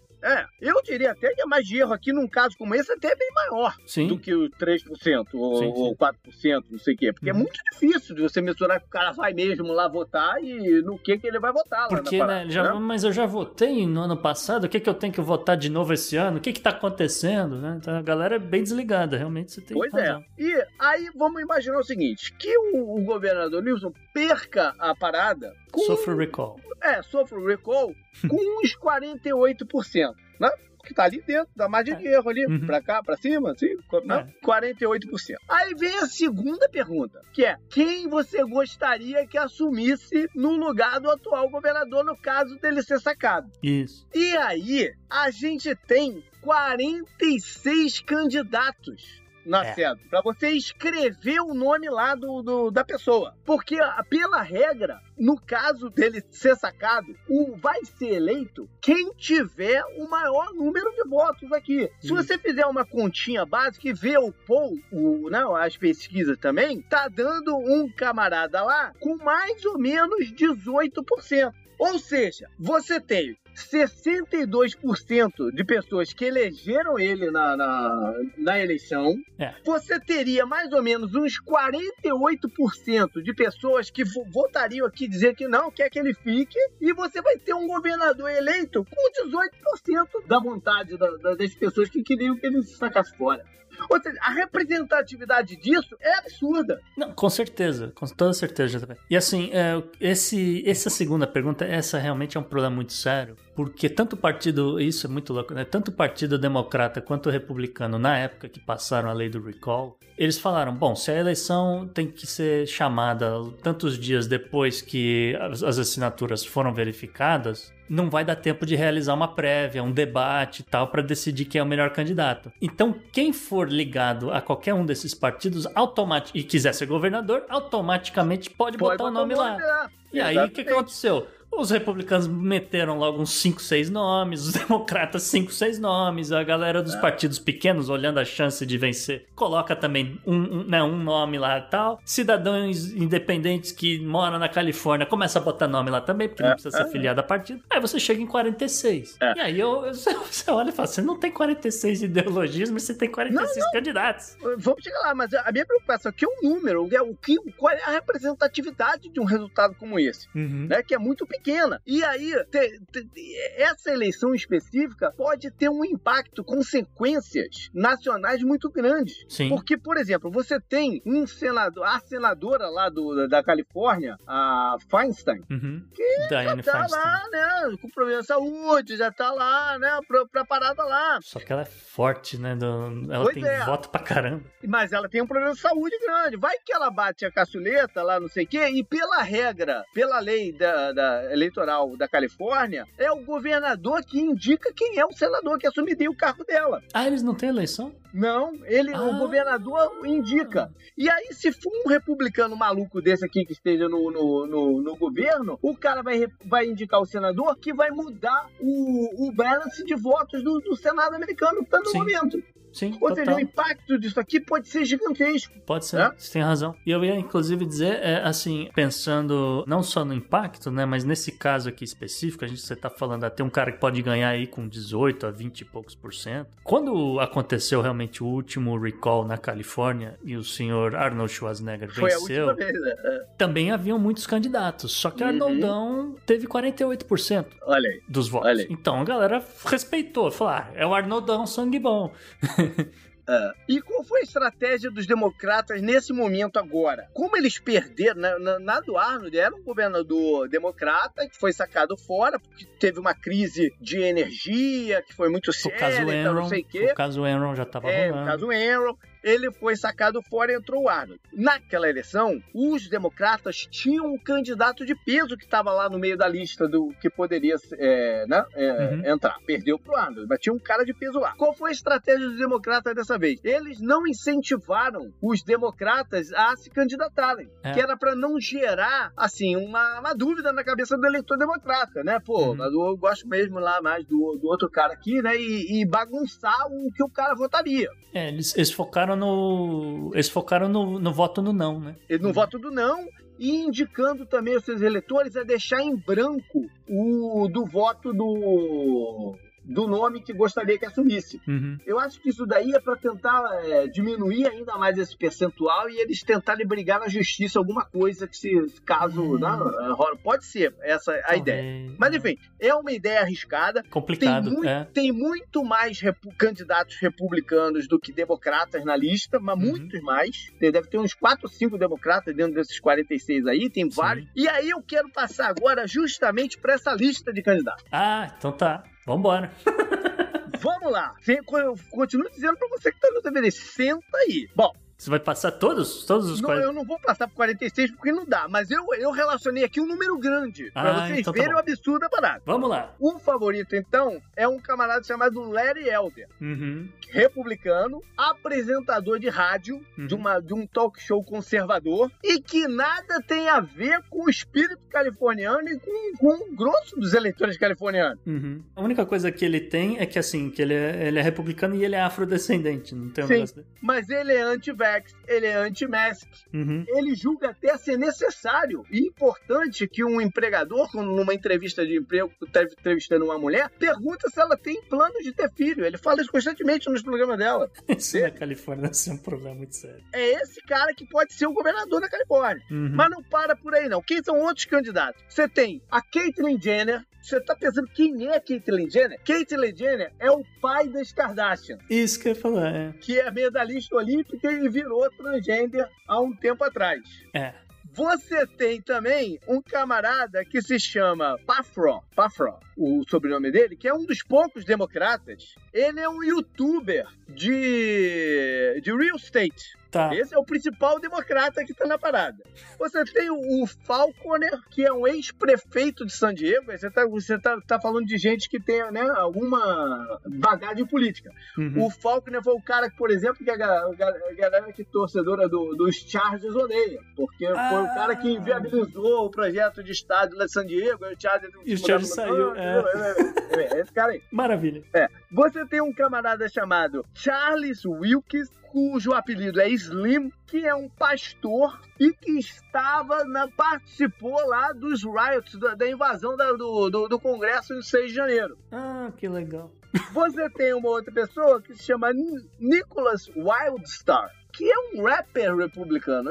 Existem rappers Rapper republicanos. republicano? É. Muito bom também. Michael Lambs é um camarada que tá lá é, pregando que a Califórnia deve se desvincular dos Estados Unidos, do resto dos Estados Unidos. Somos a favor desse aí, hein? Se quiser desvincular, pode ir. Holly Beat, que é uma guru espiritual. Você tem David Bramante, que é um, um colega nosso aí. Ele é um host de podcast sobre inteligência artificial e candidato a governador. Tá. Você tem a Heather Collins, que é uma cabeleireira, que é a principal é, candidata do Partido Verde. Ah, tá falando aí, a, a comunidade hippie votando. Olha. John Drake, John Drake, que é um estudante de 20 anos de idade, veja você. Ah, pela regra, se você tiver 18 anos, você já pode se candidatar né, Uhum. no, no recall. É, falaram que ele podia ser o que ele quisesse quando ele né, Então. né, fosse adulto, não sei o quê. Ele Por que não ser- governador? Ele Por que quer não? ser candidato. É. Tem também um camarada chama- chamado Daniel Watts, que se candidatou enquanto é, estudante universitário Uhum. nas eleições que o Arnold Schwarzenegger foi, foi, foi eleito. Ou seja, ele é um cara Tá. que não pode ver um recall, que ele bota o nome dele lá. Hoje em dia ele é um advogado. Tá. Tem um, um cara que se chama David Hilberg, que é ator e barra mecânico de aviões. Tá. Você tem Steve Lodge, que é um ex-policial que é noivo de uma participante daquele programa Real Housewives of Orange County. Então, é- Ah, que esse maravilha. que é o currículo dele aí. David Moore, que é um socialista ferrenho, ou seja, tem chance nenhuma de entrar, mas tá lá na, na, na parada. É, mas vai que, né? É, Bota o nome é, aí, faço É, campanha. essa, essa aqui você vai gostar, Gustavo. Jacqueline McLaurin, que tá braba da vida porque ela acha que o governador Newsom Aham. não tá facilitando o suficiente a venda da maconha na Califórnia. Então ela quer expandir aí a parada e por isso ela quer ser a governadora. Tá certa também. Olha aí. Robert Newman. Esse cara foi candidato a governador em 2003, 2006, 2010 e 2018. E Esse sempre- nome não é estranho, é, realmente. sempre perdeu. Mas acho que ele tá vendo uma brecha e quem sabe ter, ter essa galera toda. Dessa vez vai. Tem que, o importante é ter fé. É. Hum. Armando Cerrado. Esse cara é dono de uma dessas lojas que vende equipamento para combate. Ah, né? Roupa, roupa camuflada, apito, é, visor, telescópio. É, é- esse é o currículo dele. é, esse não vai ter, nem a, nem a mãe dele vai votar É, nele. a lista é imensa. Tem vendedores de seguro, tem cara que é advogado de bail, né? Do, do- do- que é os negócios lá de. Ah, Bail Bonds de. É, de bail bond. Tem, uma Putz. galera muito pesada. Tem um cara chamado Dennis Richards que trabalha no Walmart. Por que não, né? Se o cara trabalha no Walmart, por que ele não pode ser governador? Né? Justo também. Também é. Tem um outro cara chamado Brandon. Esse é bacana. Brandon Ross. Esse cara é um ex-viciado em heroína e cocaína e que Uhum. tá se, se candidatando, que é pra mostrar que você pode sair da pior e se tornar alguém na vida. Essa é, a base, esse eu discuto, essa é a base de, de, de, de campanha dele. É, é bacana. É um projeto A lista é bacana. enorme e eu encerro com a Ian Angelini, que é a rainha do Billboard, que o Brasil é o outdoor, né? Quer Aham. saber quem é dele? Dá um Google aí no, no, no Google, Google Images, não sei o que, bota lá, Angelini, Queen of Billboard. E ela é a última que eu trago aqui pra vocês. Ah, peraí, peraí, que eu preciso. Angelina Queen of Billboard. Eu O preciso. que, que eu quero dizer com isso tudo? Com essa bizarrice imensa aqui? Uhum. Que, cara, não tem representatividade quem foi eleito. É, não tem. Não tem. não representa o desejo de verdade e a vontade da, da população da Califórnia, mesmo que estando um pouco brava com o governador Nilson. Então o processo inteiro se torna absurdo e bizarro. Angeline, a alegria dos adolescentes. Mas você tem, você tem razão. O, o problema não é a, a crítica não é ao sistema em si, né? A crítica é como o- o- as, as regras foram feitas na Califórnia. Meio que na, na- a ideia era boa, a execução acaba sendo ruim. Up next. Apenas.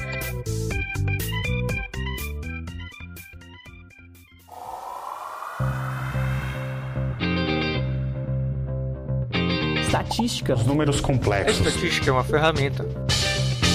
Gustavo, você mencionou lá na, na, na parte que estava falando das comunidades indígenas sobre o censo 2020. Já temos algumas conclusões, alguns resultados, né? É, censo é uma coisa que é extremamente levada a sério nos Estados Unidos, porque define quanto dinheiro vai para educação, quanto dinheiro vai para né, saúde e várias áreas aqui nos Estados Unidos. Então é uma coisa que está todo mundo de olho, porque né, o governo é obrigado a tornar esses dados públicos. E ah, por enquanto a gente só tem as informações populacionais, né? Tanto que eu mencionei aí a questão indígena. Mas como eu tô falando, esses números foram divulgados, são números eh, que a gente consegue, para ter uma ideia para onde os Estados Unidos foi nos últimos 10 anos, tá? E o que a gente pode dizer é que os Estados Unidos de 2020 é muito mais, eh, vamos dizer, demograficamente mais diversificado do que os Estados Unidos de 2010. Então, são o número de pessoas com, vamos dizer, mais de uma etnia e tal, é muito maior do que ele. Ele já foi, inclusive, salvo engano, na Califórnia, a, a população predominante, vamos dizer assim, hoje já é hispânicos, não é nem mais brancos.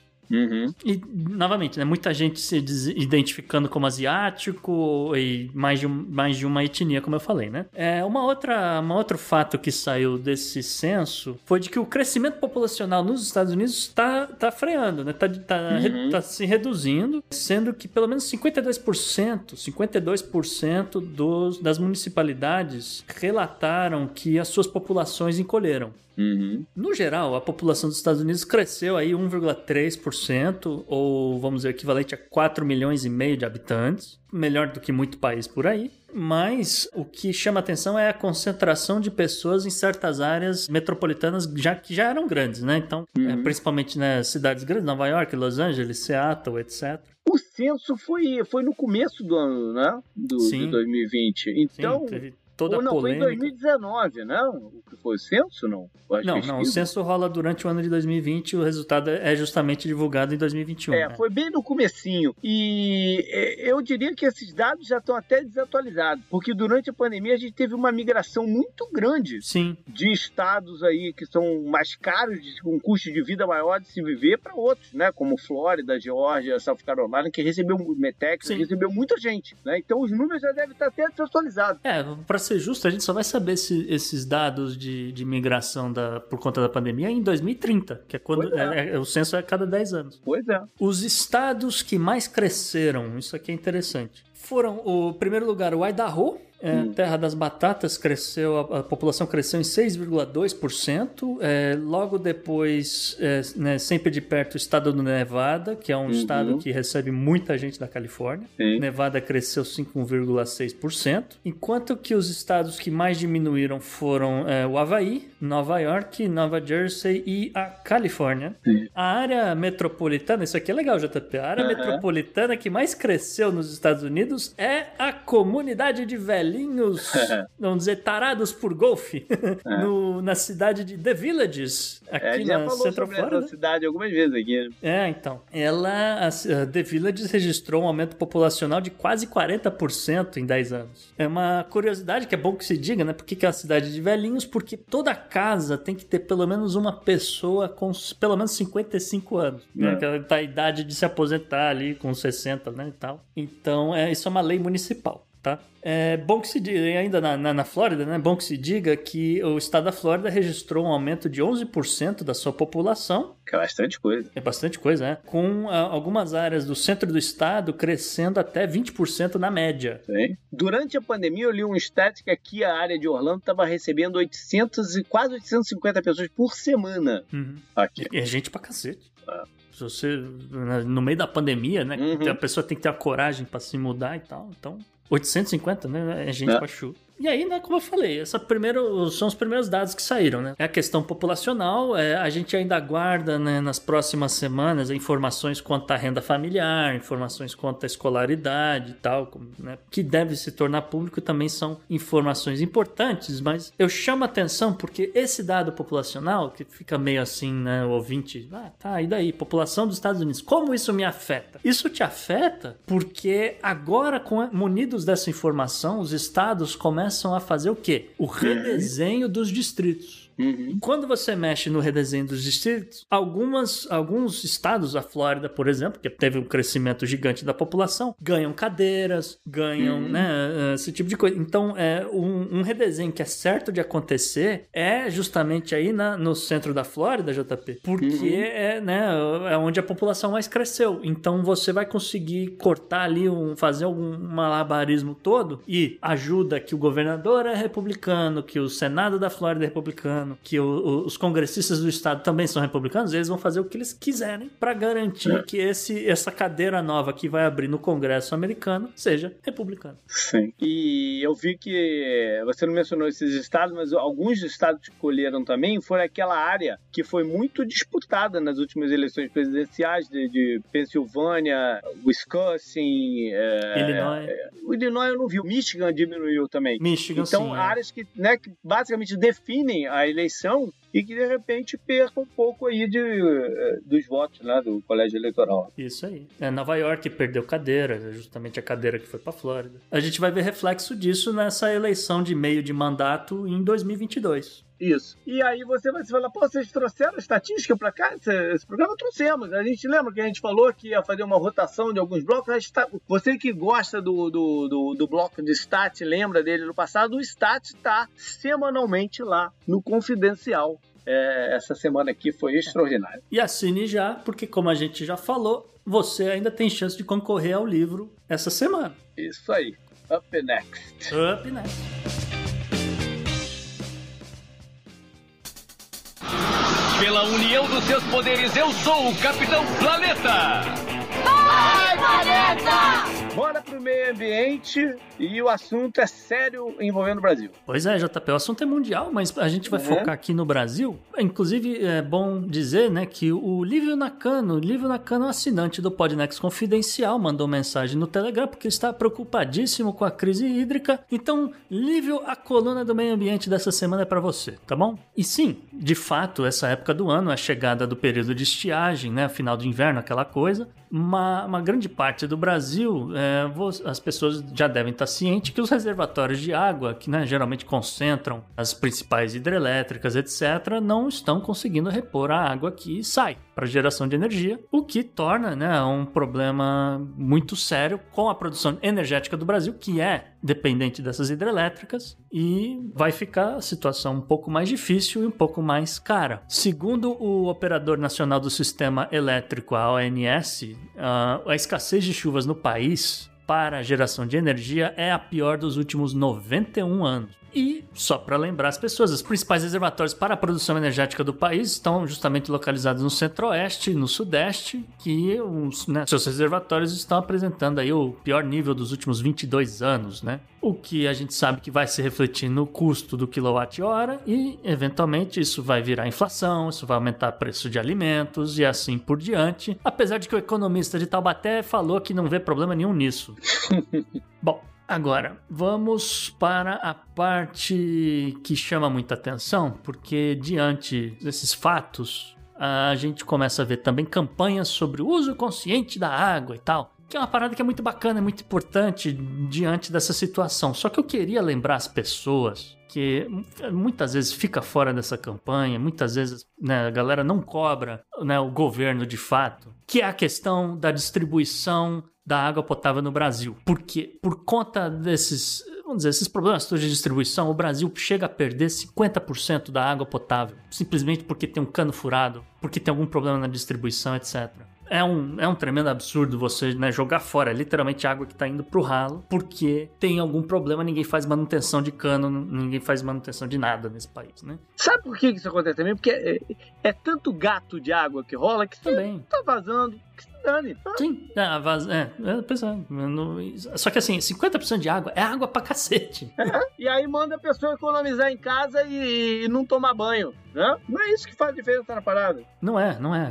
Se fizesse uma manutenção séria, um programa sério de infraestrutura, né, como os Estados Unidos está ensaiando Uhum. ter, poderia dobrar a quantidade de água sem fazer esforço. É. Né? Esse aqui é o o lance. É claro que, né, né, vou trazer aqui pro lance do- dos ambientalistas e tal, mudança de clima tem impacto significativo, sim, isso é verdade, né? O aquecimento de oceanos e, e- e tal vai fazer chover em algumas áreas que antes não choviam. Então a chuva, né, quando entra o ar, ele já vai entrar um ar seco e não vai chover onde ele precisava, justamente na área dos reservatórios, né? Por fim, né, tem a questão do chamado uso eficiente da água, principalmente por conta do, do agronegócio e indústrias, né? Que é verdade, né? São, acabam realizando ali processos é, que não são muito eficientes e tal. E aí eu queria aproveitar para esclarecer umas coisas, né? O, o Brasil, mesmo é, no geral, a agricultura ou a pecuária no Brasil não usa muita irrigação. É, literalmente eles dependem de água de chuva. O Brasil oficialmente tem só 12% da sua área agro, né, da agropecuária irrigada. Tá? Uhum. Então não, é, não são eles que estão bombeando água de rios, de reservatório, de nada, eles estão dependendo de água de chuva, literalmente. E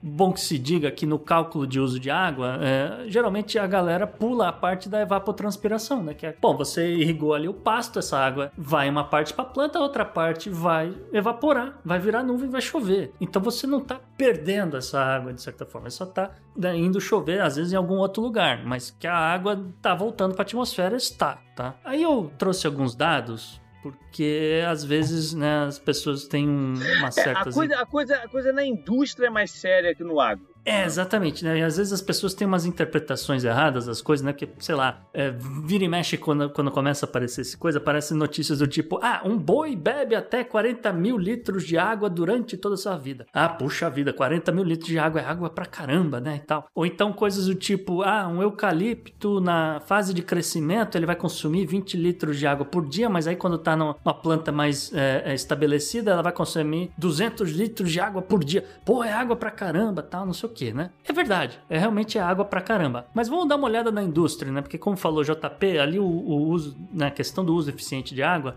é onde vai, né, pro uhum. saco, né? Então eu trouxe alguns dados do WWF, para não dizer que eu não tô fazendo nada muito aqui biased, né? Eu tô passando, também não tô querendo passar pano para agronegócio, para indústria, para nada, uhum. mas são dados do WWF. Se você confia no WWF, você vai confiar nesses dados por tabela, certo? E olha só, você tomou um cafezinho hoje, JP?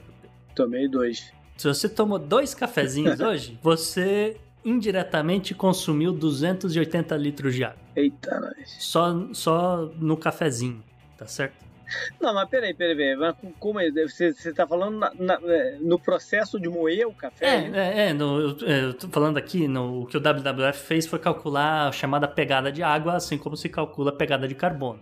No caso aqui, a gente pega, olha, né, para formar o grão de café foram tantos litros de água. Da, do grão colhido a transporte para onde ele vai ser moído, torrado, né, fazer todo né, o beneficiamento do café, hum. até ele ser ensacado, então tem a embalagem e tal, não sei o que, até chegar na sua casa, vai somar aí 140 litros de água. Entendi. Agora, para fabricar um único carro, são utilizados 4 mil litros de água. Sim. Ou seja, a gente sabe que milhões de carros são fabricados todos os dias, você pega esse número, multiplica por 4 mil e você vê quanto de água é utilizado só para fabricar carro. A galera tá uhum. tá ouvindo o Podnext, às vezes deve estar tá ouvindo no smartphone. Então, se você tá ouvindo no smartphone, saiba que esse seu aparelho consumiu 12.075 litros de água para ser fabricado. E aí, vamos seguindo aqui fazendo contas, né? Imagino que os ouvintes estejam, sei lá, de repente usando uma calça jeans. Se você está usando calça jeans, para fabricar uma única calça, a média fica em torno de 14.312 litros de água, tá? Uhum. Então, ou seja, tudo isso para dizer que, cara, é, é, vai muita água para fabricar na indústria. A indústria têxtil consome muita água, porque o, é. são vários, vários do, do, das roupas passam por processos que envolvem lavagem do, é. do, da roupa. Da então você compra para você é. atingir, é. exatamente, para atingir, às vezes, é, às vezes o, o, tecido é branco, mas você quer transformar ele em qualquer cor. Você tem que uhum. fazer um processo de lavagem. Eu trabalhei com isso. É um processo de lavagem muito grande. O, o, o da calça jeans específico é porque o, o, o tecido, o brim, ele, ele é duro, ele é quase que uma, uma, uma lâmina, uma lâmina assim de, de pedra, não sei o quê. Então você vai brincando com a água em cima dele para uhum. você conseguir pegar um, né, uma maciez na calça jeans. É, então elas são muito, elas são lavadas, relavadas, relavadas, relavadas, relavadas, relavadas, Sim. até chegar no, no, no, no, ponto que você pode vestir. É, e aí, de novo, né, a gente só tá citando esses números, né, a gente não tá passando nem pano para o agronegócio e nem pano para as indústrias, é apenas citando esses fatos uhum. que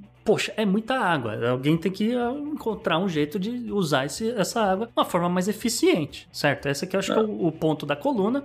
É, também não estou querendo é, é, dizer que as pessoas devem comprar mais calças jeans ou mais carros ou menos carros, menos calças jeans. É, não tô querendo. Controle você continua usando, né? O ouvinte continue usando o seu dinheiro como ele quiser. Não vou, não vou, né? Não vou ficar aqui né, dizendo como as pessoas devem gastar seu dinheiro. Apenas também, de novo, né? Tô citando esse negócio para as pessoas terem de repente uma ideia, repensarem como elas fazem, né? O, o como elas consomem, né? Esses tipos de desses produtos e às vezes nem se dão conta, né? Da quantidade de água que obviamente acaba gerando. do controle Foge do controle. É, pois é. Você não vai se vestir, você não vai se locomover, você não vai é, tomar café, você não. Foi o exemplo que você deu, né? Sim, sim, eu preciso trabalhar. Como é que eu vou trabalhar sem meu smartphone? Não, não, tem jeito, não né? tem jeito. Né? controle. Então tem que. Uma coisa assim para as pessoas pensarem, refletirem no boteco no final de semana. Up next. Aí, up next.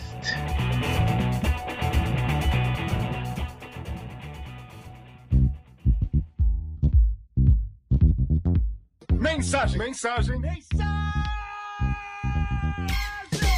Bom, temos mensagem de ouvintes. Quem que falou pra gente? O Edgar. É, estamos atrasados aqui com as mensagens dos ouvintes, JP, mas é, depende muito né, de caber ou não no programa. Mas é. olha só, o Edgar mandou um e-mail, ele parabeniza a gente pelo excelente episódio do né, o 72, né, que a gente falou sobre democracia, né, o episódio Pelo Bem do Povo. E ele fala que, apesar da espera pelo tema democracia ter sido grande, valeu a pena.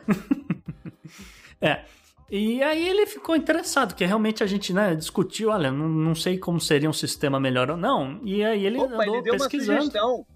Ele deu uma sugestão de, de, de uma ideia que ele viu e gostou. Ah, é, então, ele, ele deu uma pesquisada aqui, que é um sistema que, assim, que eu, eu realmente não fazia ideia que existe, mas é a democracia através de sorteios. Uhum. E, assim, é, literalmente as pessoas na, na, cidade que se interessaram colocam os nomes num papelzinho, e isso realmente acontece na Bélgica, por exemplo, né? A pessoa coloca o nome lá no papel, se ela é sorteada, de repente ela pode virar conselheira da cidade, né? Então, que é uhum. o que uhum. aconteceu, é, por exemplo, na, no parlamento de Ostbelgien, justamente a região belga que falam uh, alemão, e uh, o, na última eleição, né, para conselho da cidade, eles elegeram dessa forma, JP, 24 membros. Conta aqui o, o Edgar, é, e aí, nessa, nesse grupo, tava incluídos ó, biólogos, um professor, um técnico de laboratório, um cara que era ex-policial, um funcionário de empresa de construção civil, tinha donas de casa, então tem, tem uma diversidade grande aqui uhum. para formar o conselho. E o conselho vota, de certa forma, ou ali questões pontuais da, da do vilarejo, tal, né? Então, uhum. o cargo para esse conselho, ele dura um ano, e justamente acabou em setembro do ano passado, e eles chegaram ali a, a fazer 14 recomendações que acabam sendo entregues é, por lei ao governo e indiretamente ao parlamento, né? Dizendo que, ó, sei lá, a gente precisa de uma escola nova, tal, a gente precisa de mais verbo para a saúde. Esse, esse tipo de coisa. É, mas é uma coisa meio que paralela, então. É um conselho paralelo. Não chega a ser um referendo, né? Mas é, é um conselho, ele é obrigado a ouvir o que as pessoas querem. E, obviamente que eles também podem trazer assuntos, né? Então, a gente falou, né? Tem um biólogo. É, mas não é que é o, a Câmara de Vereadores da cidade. Tem também a Câmara de Vereadores da cidade. É uma coisa paralela. É isso que eu quero dizer. É, é uma coisa que tem que existir por conta do governo, né? O governo pede que exista esse conselho e eles é, acabam é, fazendo essas recomendações de, de leis, etc. Acaba indo para, aí sim, o governo federal de fato. E o governo vai olhar essas leis e, e essas propostas e tal e vai ver, olha, é, realmente eles estão precisando de uma escola nova, O hospital tá caindo aos pedaços, né? E, tal, e aí eles veem o que, que dá para fazer, o que, que não dá. É, é interessante. É eu, eu, eu vejo isso funcionar bem numa cidade pequenininha, assim, numa grande eu não sei, numa pequena, né? É, é, é, é uma ideia. É uma ideia interessante, sim espera só que a pessoa não possa fugir, tipo assim, foi, foi sorteado pra mesário e o cara quer fugir de qualquer jeito da eleição. Não, foi eleito, tem que ir. Né? É, eu entendo que a pessoa tem que colocar o nome dela ali no, na lista, ali, aí rola tá o sorteio. Certo. Então, ouvintes, façam como o Edgar, é, mandem mensagens por e-mail. Se você for ouvinte e assinante do Podnext Confidencial, você também pode mandar sua mensagem de voz e ficar eternizado no programa. E a gente tem mais um monte de Gmail para ler e vai ficar pro próximo programa, JP. Isso Up next. Up next.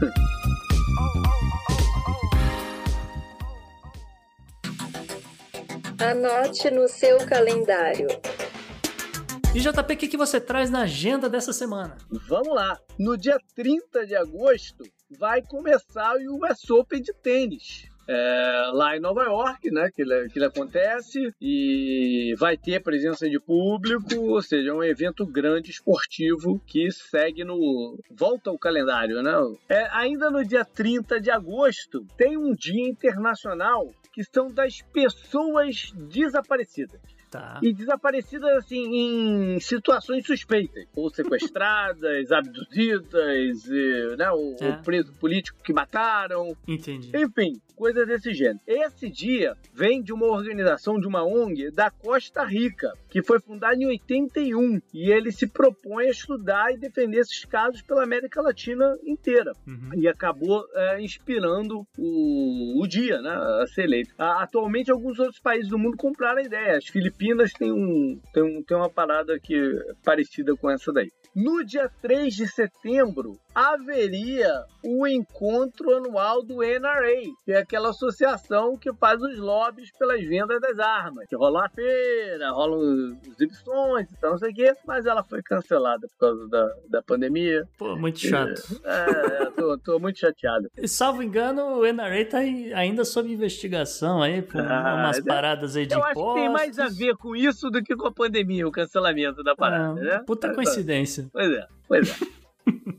Vamos lá para a agenda histórica. Dia 30 de agosto de 1918 rolou uma tentativa de assassinato do Vladimir Lenin. A gente vinha da Revolução Russa, uh, ainda né, em processo de estabilização, né, de legitimidade e tal. Uh, lá em Moscou, que diga-se de passagem, era a cidade que o Lenin não gostava. O Lenin gostava mesmo, era de Petrogrado, né, que depois virou Leningrado. Uhum. É, o Lenin não gostava de Moscou, mas foi onde ele morava, que era o centro do governo e tal. Ele toma dois tiros de um camarada chamado chamado Vânia Kaplan, que era um cara de um movimento revolucionário social, mas não era bolchevique. E os bolcheviques revidaram tudo, caçaram essa galera uhum. com, como puderam. Foram milhares de pessoas executadas na parada inteira, né? No final de, das contas, o Lenin ganhou popularidade com esse atentado, porque as pessoas ficaram com pena dele, né? Ficaram, ficaram uh, consternadas com a tentativa de, de assassinato e tal, e pela forma que foi conduzido isso na, na imprensa. 31 de agosto de 1980. Lá na Polônia, foi negociada a criação do sindicato dos portuários que estavam numa greve forte. Esse, essa negociação foi conduzida pelo Lech Walesa, que mais à frente venceu, venceu o primeiro presidente da Polônia pós desvínculo aí da soberania soviética. Esse sindicato é o primeiro oficializado dentro de todo o bloco soviético. A gente tem uma ideia de que sindicato é uma coisa de esquerda, né, de, uhum. de tal, mas na, na, na, União Soviética comunista não podia se sindicalizar, era proibido. Uhum. Essa é a importância do, do, do Lech Walesa, que esse sindicato depois vem a ser transformado num partido político no movimento social-democrata, conhecido como Solidariedade, né, que é, influenciou a gente no mundo inteiro. No Brasil, por exemplo, você pode pensar no Leonel Brizola, ele era muito ligado às ideias social-democratas do Valessa. Essa parada toda dura um certo tempo. Porque uhum. em 81 a União Soviética falou: ó, isso aí não tá, não tá funcionando. Uhum. Cá, vamos acabar com essa, com essa tá brincadeira. Legal. É, não tá legal, vamos acabar com essa brincadeira e anularam o acordo. Uhum. E aí foi uma perseguição danada e tal. O movimento acabou virando um movimento meio underground durante um tempo. O Lete Valesa foi preso, uhum. passou mais de um ano preso, mas não dava mais para segurar isso daí. Né? Eram novos tempos e mais à frente o Valesa vai ganhar um prêmio Nobel da Paz uhum. e até se tornar presidente lá em, em 89. Muito bem. 1 de setembro de 1985 foi quando rolou uma expedição americana e francesa com alguns caras de oceanografia e descobriram os restos né, o, do Titanic lá no fundo Olha do mar. É, hum. é, foi mais ou menos, estava mais ou menos a 13 mil pés de profundidade e Isso cerca é... de 400... É, 4 mil de... metros, mais ou menos. É bastante coisa. Cerca é. de 400 milhas uh, da, do ponto né, mais uh, a, a, leste das Américas, que é ali o Newfoundland, no, no, no Canadá. Certo. Então, é essa mais ou menos a, a parada. Uhum. Em 77, um, o americano, o oceanógrafo que fez parte disso aí, que se chamava Bala, tentou, fez uma expedição, tentou encontrar o Titanic, mas não, não, não conseguiu. Tinha algumas limitações técnicas.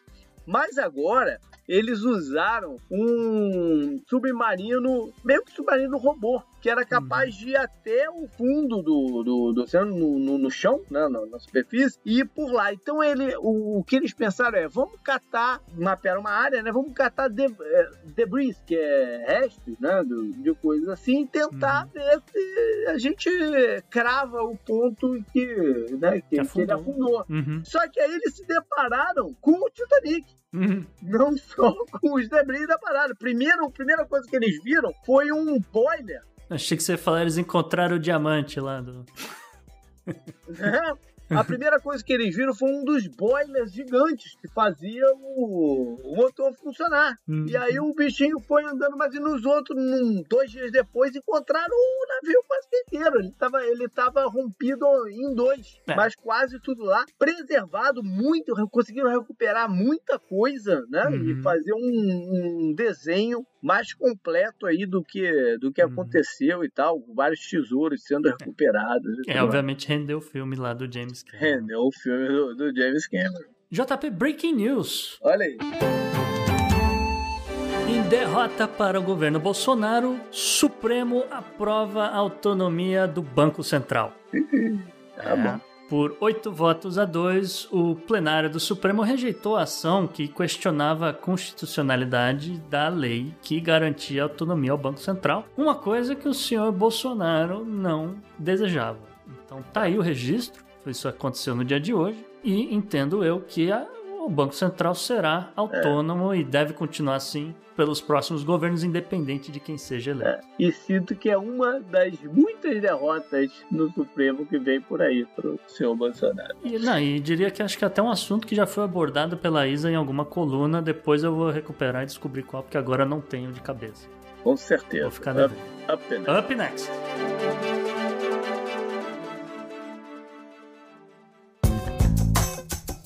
Esse eu recomendo pra você.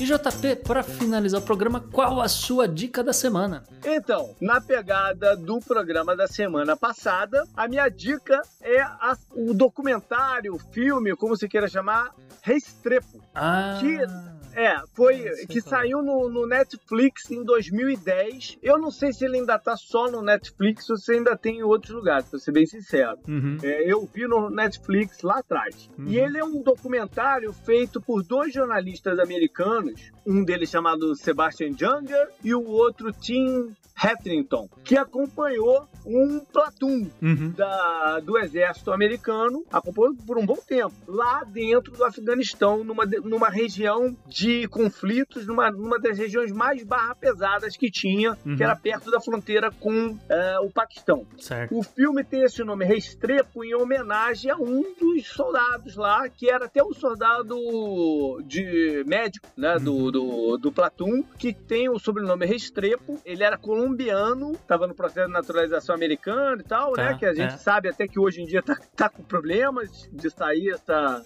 né, É. esse caminho aí de, de regularização. Como tudo nos Estados Unidos tem um delay, mas tecnicamente qualquer estrangeiro que se alistar no exército americano, eh, obviamente vai passar pelo processo, vai passar por Mas o, treinamentos. o Trump acabou com isso. O de dar o visto, o Trump acabou com isso. Não tá mais ganhando a cidadania. Eles estão tentando voltar para trás. Tá enrolada a parada. Mas enfim, a minha sugestão é para as pessoas que, que não viram ainda, né? Ter uma ideia da dificuldade de se manobrar e, e pelo perrengue que esses soldados americanos passaram lá por dentro do Afeganistão. Só vendo mesmo, não eram eles não estavam em grandes conflitos, eles estavam em situações do dia a dia lá na parada. É muito bacana, é forte e vale dizer que um dos jornalistas, né, o, o, o Restrepo saiu em 2010. Uhum. Um dos, um dos dois jornalistas morreu em 2011 cobrindo a guerra civil na Líbia. Certo, certo. Sinistro, né? Sinistro, é. Enfim. É, só confirmando aqui, JP, já que você levantou a bola, é a cidadania não sai direto, mas green card parece que você ainda passa por um processo aí de um ano e tanto e, e consegue ainda pelo menos o green card para ser residente É, dos Estados Unidos. o Trump tinha dado um break nisso aí. Não, Mas tomara aqui, que não. É, é, um break ele deu, tanto que né, não, você não vai para naturalização direto, que era o que acho que acontecia antes, mas você consegue pelo menos o green card. Mesmo assim, é uma história bacana. Tá certo. Bom, galera, foi isso então. Mande que nem os nossos né, eh, ouvintes e, e Apoiadores. apoiadores que mandaram recados essa semana. Pode ser lá no, no áudio do Telegram, pode ser pelo e-mail, pelo contato arroba opodnext.com ou nas redes sociais. Tem, por exemplo, o, no Twitter, o arroba JP underline Miguel. Também tem o Gustavo no arroba Gu Rebel e você pode seguir o Podnext tanto no Twitter quanto no Instagram no arroba o Podnext. E ó, lembrando sempre os nossos ouvintes, né, JP, que eles podem mandar e-mail a qualquer momento, mas o Telegram só está disponível para quem é assinante do Podnext Confidencial. Isso aí, até mais. Valeu, um abraço!